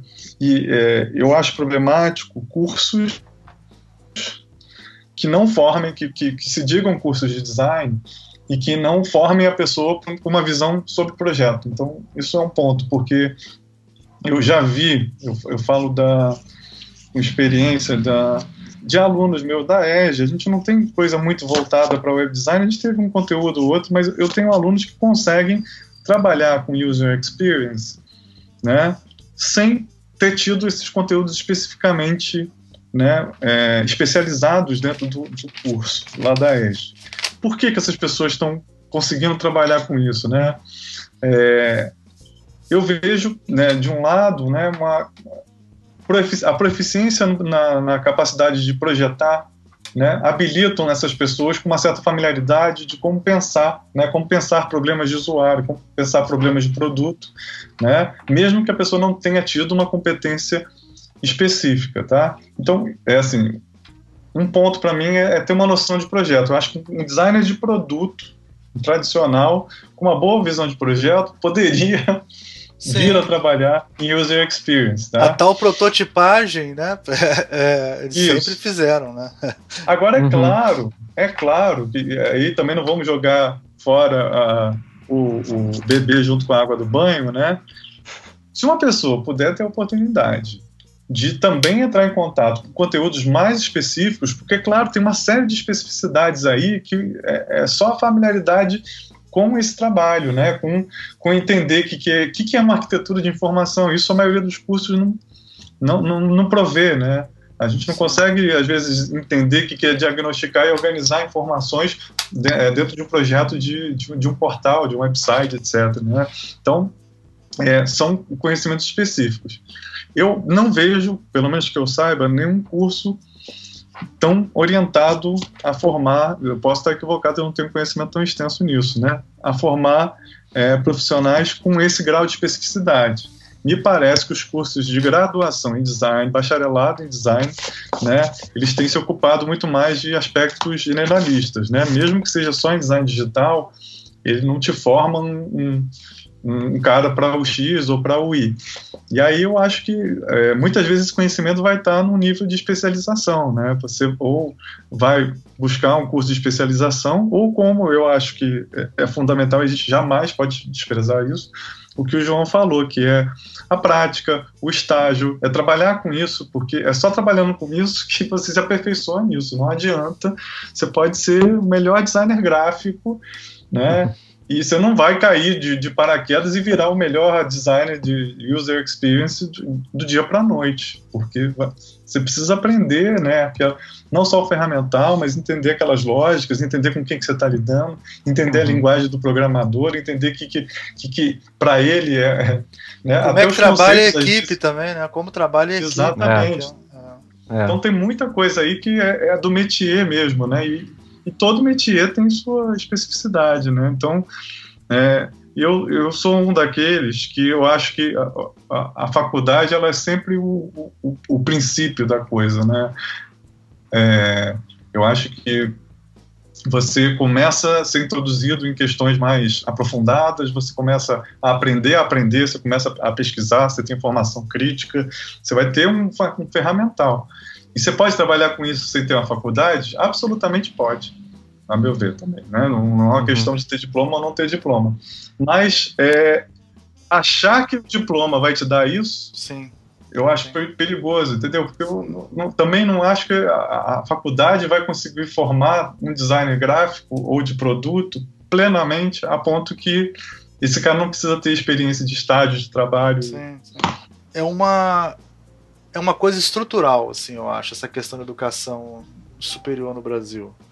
Uhum. É, o pai, se você fizer uma pesquisa, e eu já tive acesso a esse tipo de pesquisa, a única preocupação que um pai tem, assim, a maior preocupação que um pai tem quando um filho vai fazer um curso é se aquilo vai dar um emprego para ele. Isso é uma, é uma coisa muito forte no Brasil. Ou se vai dar para fazer um concurso, né? Tem, tem universidades que foram cresceram assim, fizeram cursos de direito para pessoas fazerem concursos para virarem funcionários públicos. Né? A, maior, a maior universidade do Brasil começou assim. Então é uma, é uma preocupação muito grande. E acaba que essa parte de instrumentalização é muito forte, né? muito cobrada né? pelos, pelos alunos. Né? E eles, eles não conseguem entender que a, a universidade é um estágio para que ele depois possa ir para o mercado e depois que ele trabalhar 5, 10 anos é que ele vira um profissional. É muito. É, um, é, uma, é uma coisa muito estrutural, eu, eu acredito. Uhum. Além do que, a pessoa faz a faculdade achando, por exemplo, o João se formou em design. Qual era o curso que você se formou, João, lá na Foi SPM, SPM era design gráfico com, com é, ênfase em marketing, né? Em marketing, é, é, habilitação em comunicação visual e ênfase em marketing. É. Essa é a formação dele. Qual é o cargo dele? Product designer. Entendeu? É uma, são coisas diferentes, né? A formação é. não, é a, não é a sua profissão, né? Ou o seu cargo, é. né? É uma, é uma questão muito estrutural e isso eu acho que é, é vai demorar muito para a gente mudar isso ainda, eu acho. É muito difícil. Uma coisa num país, num país que tem, num país que tem por exemplo, eu dou aula, eu dou aula na Estácio, tem formaturas de 400 pessoas que eu vou separar ninfo às vezes. Dessas 400 pessoas, 300 são a primeira pessoa na família a terminar uma, um curso de, de uhum. graduação. Então, quer dizer, a gente está muito longe disso, né? É, é muito é, estrutural. É, tem, tem uma coisa que eu falo para muita gente também que, especialmente para estudante, assim, ah, ok, a experiência vai complementar a sua formação, né, que vai né, te formar de verdade a experiência no mercado, enfim. Mas é, se você não tem a oportunidade de, lá, trabalhar numa empresa, né, você quer trabalhar com digital, mas você não consegue entrar numa empresa que vai te, te né, você vai conseguir sentar do lado de um desenvolvedor, ver como que as coisas funcionam na prática. Cara, projeto pessoal, a gente o que a gente Isso. fez é, quando a gente sa saiu da faculdade, foi, o Caligrafite foi um exemplo disso. Era um, uma coisa que a gente queria fazer e muita coisa que eu aprendi de como funciona a web, como funciona né, WordPress, mexer em código, ajustar certas coisas para que o layout funcione na web, a coisa do responsivo. A gente aprendeu muita coisa com o, Caligra o Caligrafite, foi um, meio que um veículo para a gente aprender isso, né? E foi um projeto pessoal que, ainda mais sendo pessoal, é, é, é melhor ainda, né? Porque é uma coisa Sim. sua. Que é portfólio também, né? É, é exatamente. E aí você acaba correndo atrás para resolver aquilo para você, e nisso você aprende até muita, muitas vezes mais do que você aprenderia se fosse tipo numa empresa fazendo um trabalho para outra pessoa, sabe? Então eu falo muito isso, cara. Projeto pessoal é mega poderoso, sabe? Você aprender. E você mesmo é. corre atrás das coisas e acaba resolvendo. E eu queria também é, para essa área especificamente, dar um alerta para os ouvintes que você não tem como fazer um curso de graduação, né, pelo menos de bacharelado, nessas graduações tradicionais, e ficar mudando o currículo o tempo todo. Porque Sim. conforme muda, muda a tecnologia, muda a ferramenta, muda o jeito de trabalhar, Lógico. e você não consegue dar uma atualização né, que acompanhe esse passo de mercado. Né, porque é, as demandas são múltiplas. E, e, assim, escrever um projeto pedagógico, escrever um currículo novo, mandar esse currículo para a instituição né, Tem que ser aprovado. De ensino, Isso. De, de, ensino e aprovar dentro da instituição de ensino. Então, se é na PUC, é dentro da PUC. Se é na Sim. EST, vai ser aprovado na UERJ. Lá na UERJ. Né? É. E aí, isso vai adiante, aí vai ter que ser aprovado pelo MEC. Aí o MEC autoriza o curso. Aí você Não, aí o, o, MEC avalia o curso também, por causa disso. Quando isso. você muda a grade, Exatamente. então, é um processo que uh, não, é, não é só uma questão de burocracia, mas assim, é quem faz um projeto de currículo tem que fazer de uma maneira vaga né? e estratégica, exatamente para você saber que se você ficar muito determinado pela tecnologia, você vai ficar ultrapassado muito rápido. Né? A reforma curricular da ESG recente até contemplou um pouco essa ideia né? de não, não ser muito específico em termos de ferramental o que, que vai ser aprendido na emenda da disciplina para ela não uhum. se tornar obsoleta, né? Mas ainda assim é quase impossível. Então, é, é importante entender que ah, às vezes o que um curso de graduação vai te dar é uma base conceitual, é um entendimento dos fundamentos, né? É uma Sim. discussão, é às vezes a possibilidade de criar um network e conhecer é, pessoas diferentes, conhecer palestras, ver palestras de empresas, de profissionais, fazer as trocas, né? Porque ela é um lugar, um espaço dedicado para discussão de vários temas ligados àquela área de atuação. Mas é, esperar da, da universidade, da, dos cursos, né, esse nível de técnico que dispensa qualquer experiência Sim. fora, né? É, uhum. é, mesmo, é mesmo as privadas, mesmo as mais. Cara, vamos dar um exemplo aqui. A gente acabou de falar ciência de dados. E aí, tem graduação de ciência de dados? Quem é que está trabalhando Não com é. ciência de dados? Ou é o estatístico que sabe programar, ou, ou é. é. o programador que sabe estatística, né? mas, mas, na verdade o cientista de dados não é nenhum dos dois, né? Quer dizer, então. É. é, é amigo, mas, eu já vi gente na administração aprendendo a programar. Sim. É, para poder dar conta de ciências de dados e. Sim. Biólogos. E essa pessoa está ganhando. Você sabe que tem muito, tem muito tá biólogo. frente de trabalho tem muito biólogo que é que eles fazem muita estatística, negócio de genoma, genética, eles têm que mexer com big data, né, com grandes volumes. Então tem muito tem biólogo que trabalha com, com, com ciência de dados, tem, quer dizer, mas não é que a formação do cara é cientista de dados, ele é um biólogo fodão em, estatística, né, que, que sabe programar e que trabalha com ciência de dados e está lá estudando, está entrando nos, nos fóruns e tal e tá pesquisando isso, né? É, é, é, muito mais rápido, né? Não tem, até ter uma. Ó, e vai demorar ter uma faculdade de ciência de dados, viu? E, uhum. e, é um campo que, porra, vai crescer bizarramente nos próximos anos, assim, vai ser, cara, de, sei lá, não sei nem onde vai parar isso, mas é, você acha que vai, quantos anos vai demorar para ter a primeira universidade, né, né, João, de ciência de dados? Imagina. Ah, é. é. O que tem é curso, curso solto, assim, nesses esses é. online, online courses, né? Que você consegue Isso. ter algum tipo de, de, de, educação em ciência de dados. Aí o cara é programador assim, e aprende estatística, ou o cara é estatística é, e aprende programação. É isso aí. É, Normalmente, é né? Os caras são é. esses. Né? Gente, é isso, né? Mas vamos enterrar logo o web design, aí a gente faz o próximo. morreu, morreu. Bota o Web design 2.0 a missão. não, não, a gente vai enterrar o web 2.0. Ah, é, o próximo a gente enterra. falar que o web 2 morreu também. agradecer, João, agradecer, Ricardo, e deixar aberto o espaço aí para vocês falarem as considerações finais e, e jabás e o que for necessário. Ah, eu queria agradecer o, o convite aí, foi um prazer, foi uma honra é, poder participar e até voltar a produzir um pouquinho de conteúdo, né? Que eu estou um tempo sem produzir nada para internet, é. tá, é, produzir um pouquinho de conteúdo aí é sempre um prazer e ainda mais com vocês aí, a presença inenarrável de vocês. Ah, foi, acho que o papo foi, o papo foi bom. Obrigado aí pelo, pelo convite. Ah, o prazer foi nosso. Ricardo, É, eu vou também agradecer estar aqui mais uma vez. É sempre um prazer estar com vocês, discutir essas temáticas. Né? Eu queria especialmente agradecer a presença do João, porque a gente não se conhecia, mas eu conheci o trabalho dele, né? já conheci o Caligrafite. Falei para ele antes do programa que era um site que eu gostava muito de seguir, porque nessas épocas pré-Facebook, quem fazia mediação de conteúdo eram os blogs, né? E eles é. tinham uma ótima mediação, tinham um trabalho muito legal, tutoriais muito bacanas, então era uma coisa que me ajudava até para dar aula, para ajudar a formatar, pe pegar coisa, às vezes consultava o conteúdo lá para me atualizar também. E, e, assim, muito legal tá, poder estar tá aqui agora discutindo essa, essa temática com o João. O Almir é sempre um prazer, né? Agora doutor Almir, ah, é, então, é, doutor mesmo. Agora já tenho autoridade né, especial aí. Agora, se eu falar, tudo que eu falar a partir de agora vira história, né? Eu não posso mais. É, doutor em História. Sou doutor em História do, do design brasileiro. Então, to, vocês todos têm que me respeitar, porque não importa o que vocês fizerem, forem fazer, importa o que eu escrever sobre o que vocês fizeram, né? Você falar com história, é história agora. É virar história. Então, uh... você acabou de matar o web design, então já. pois é. é história.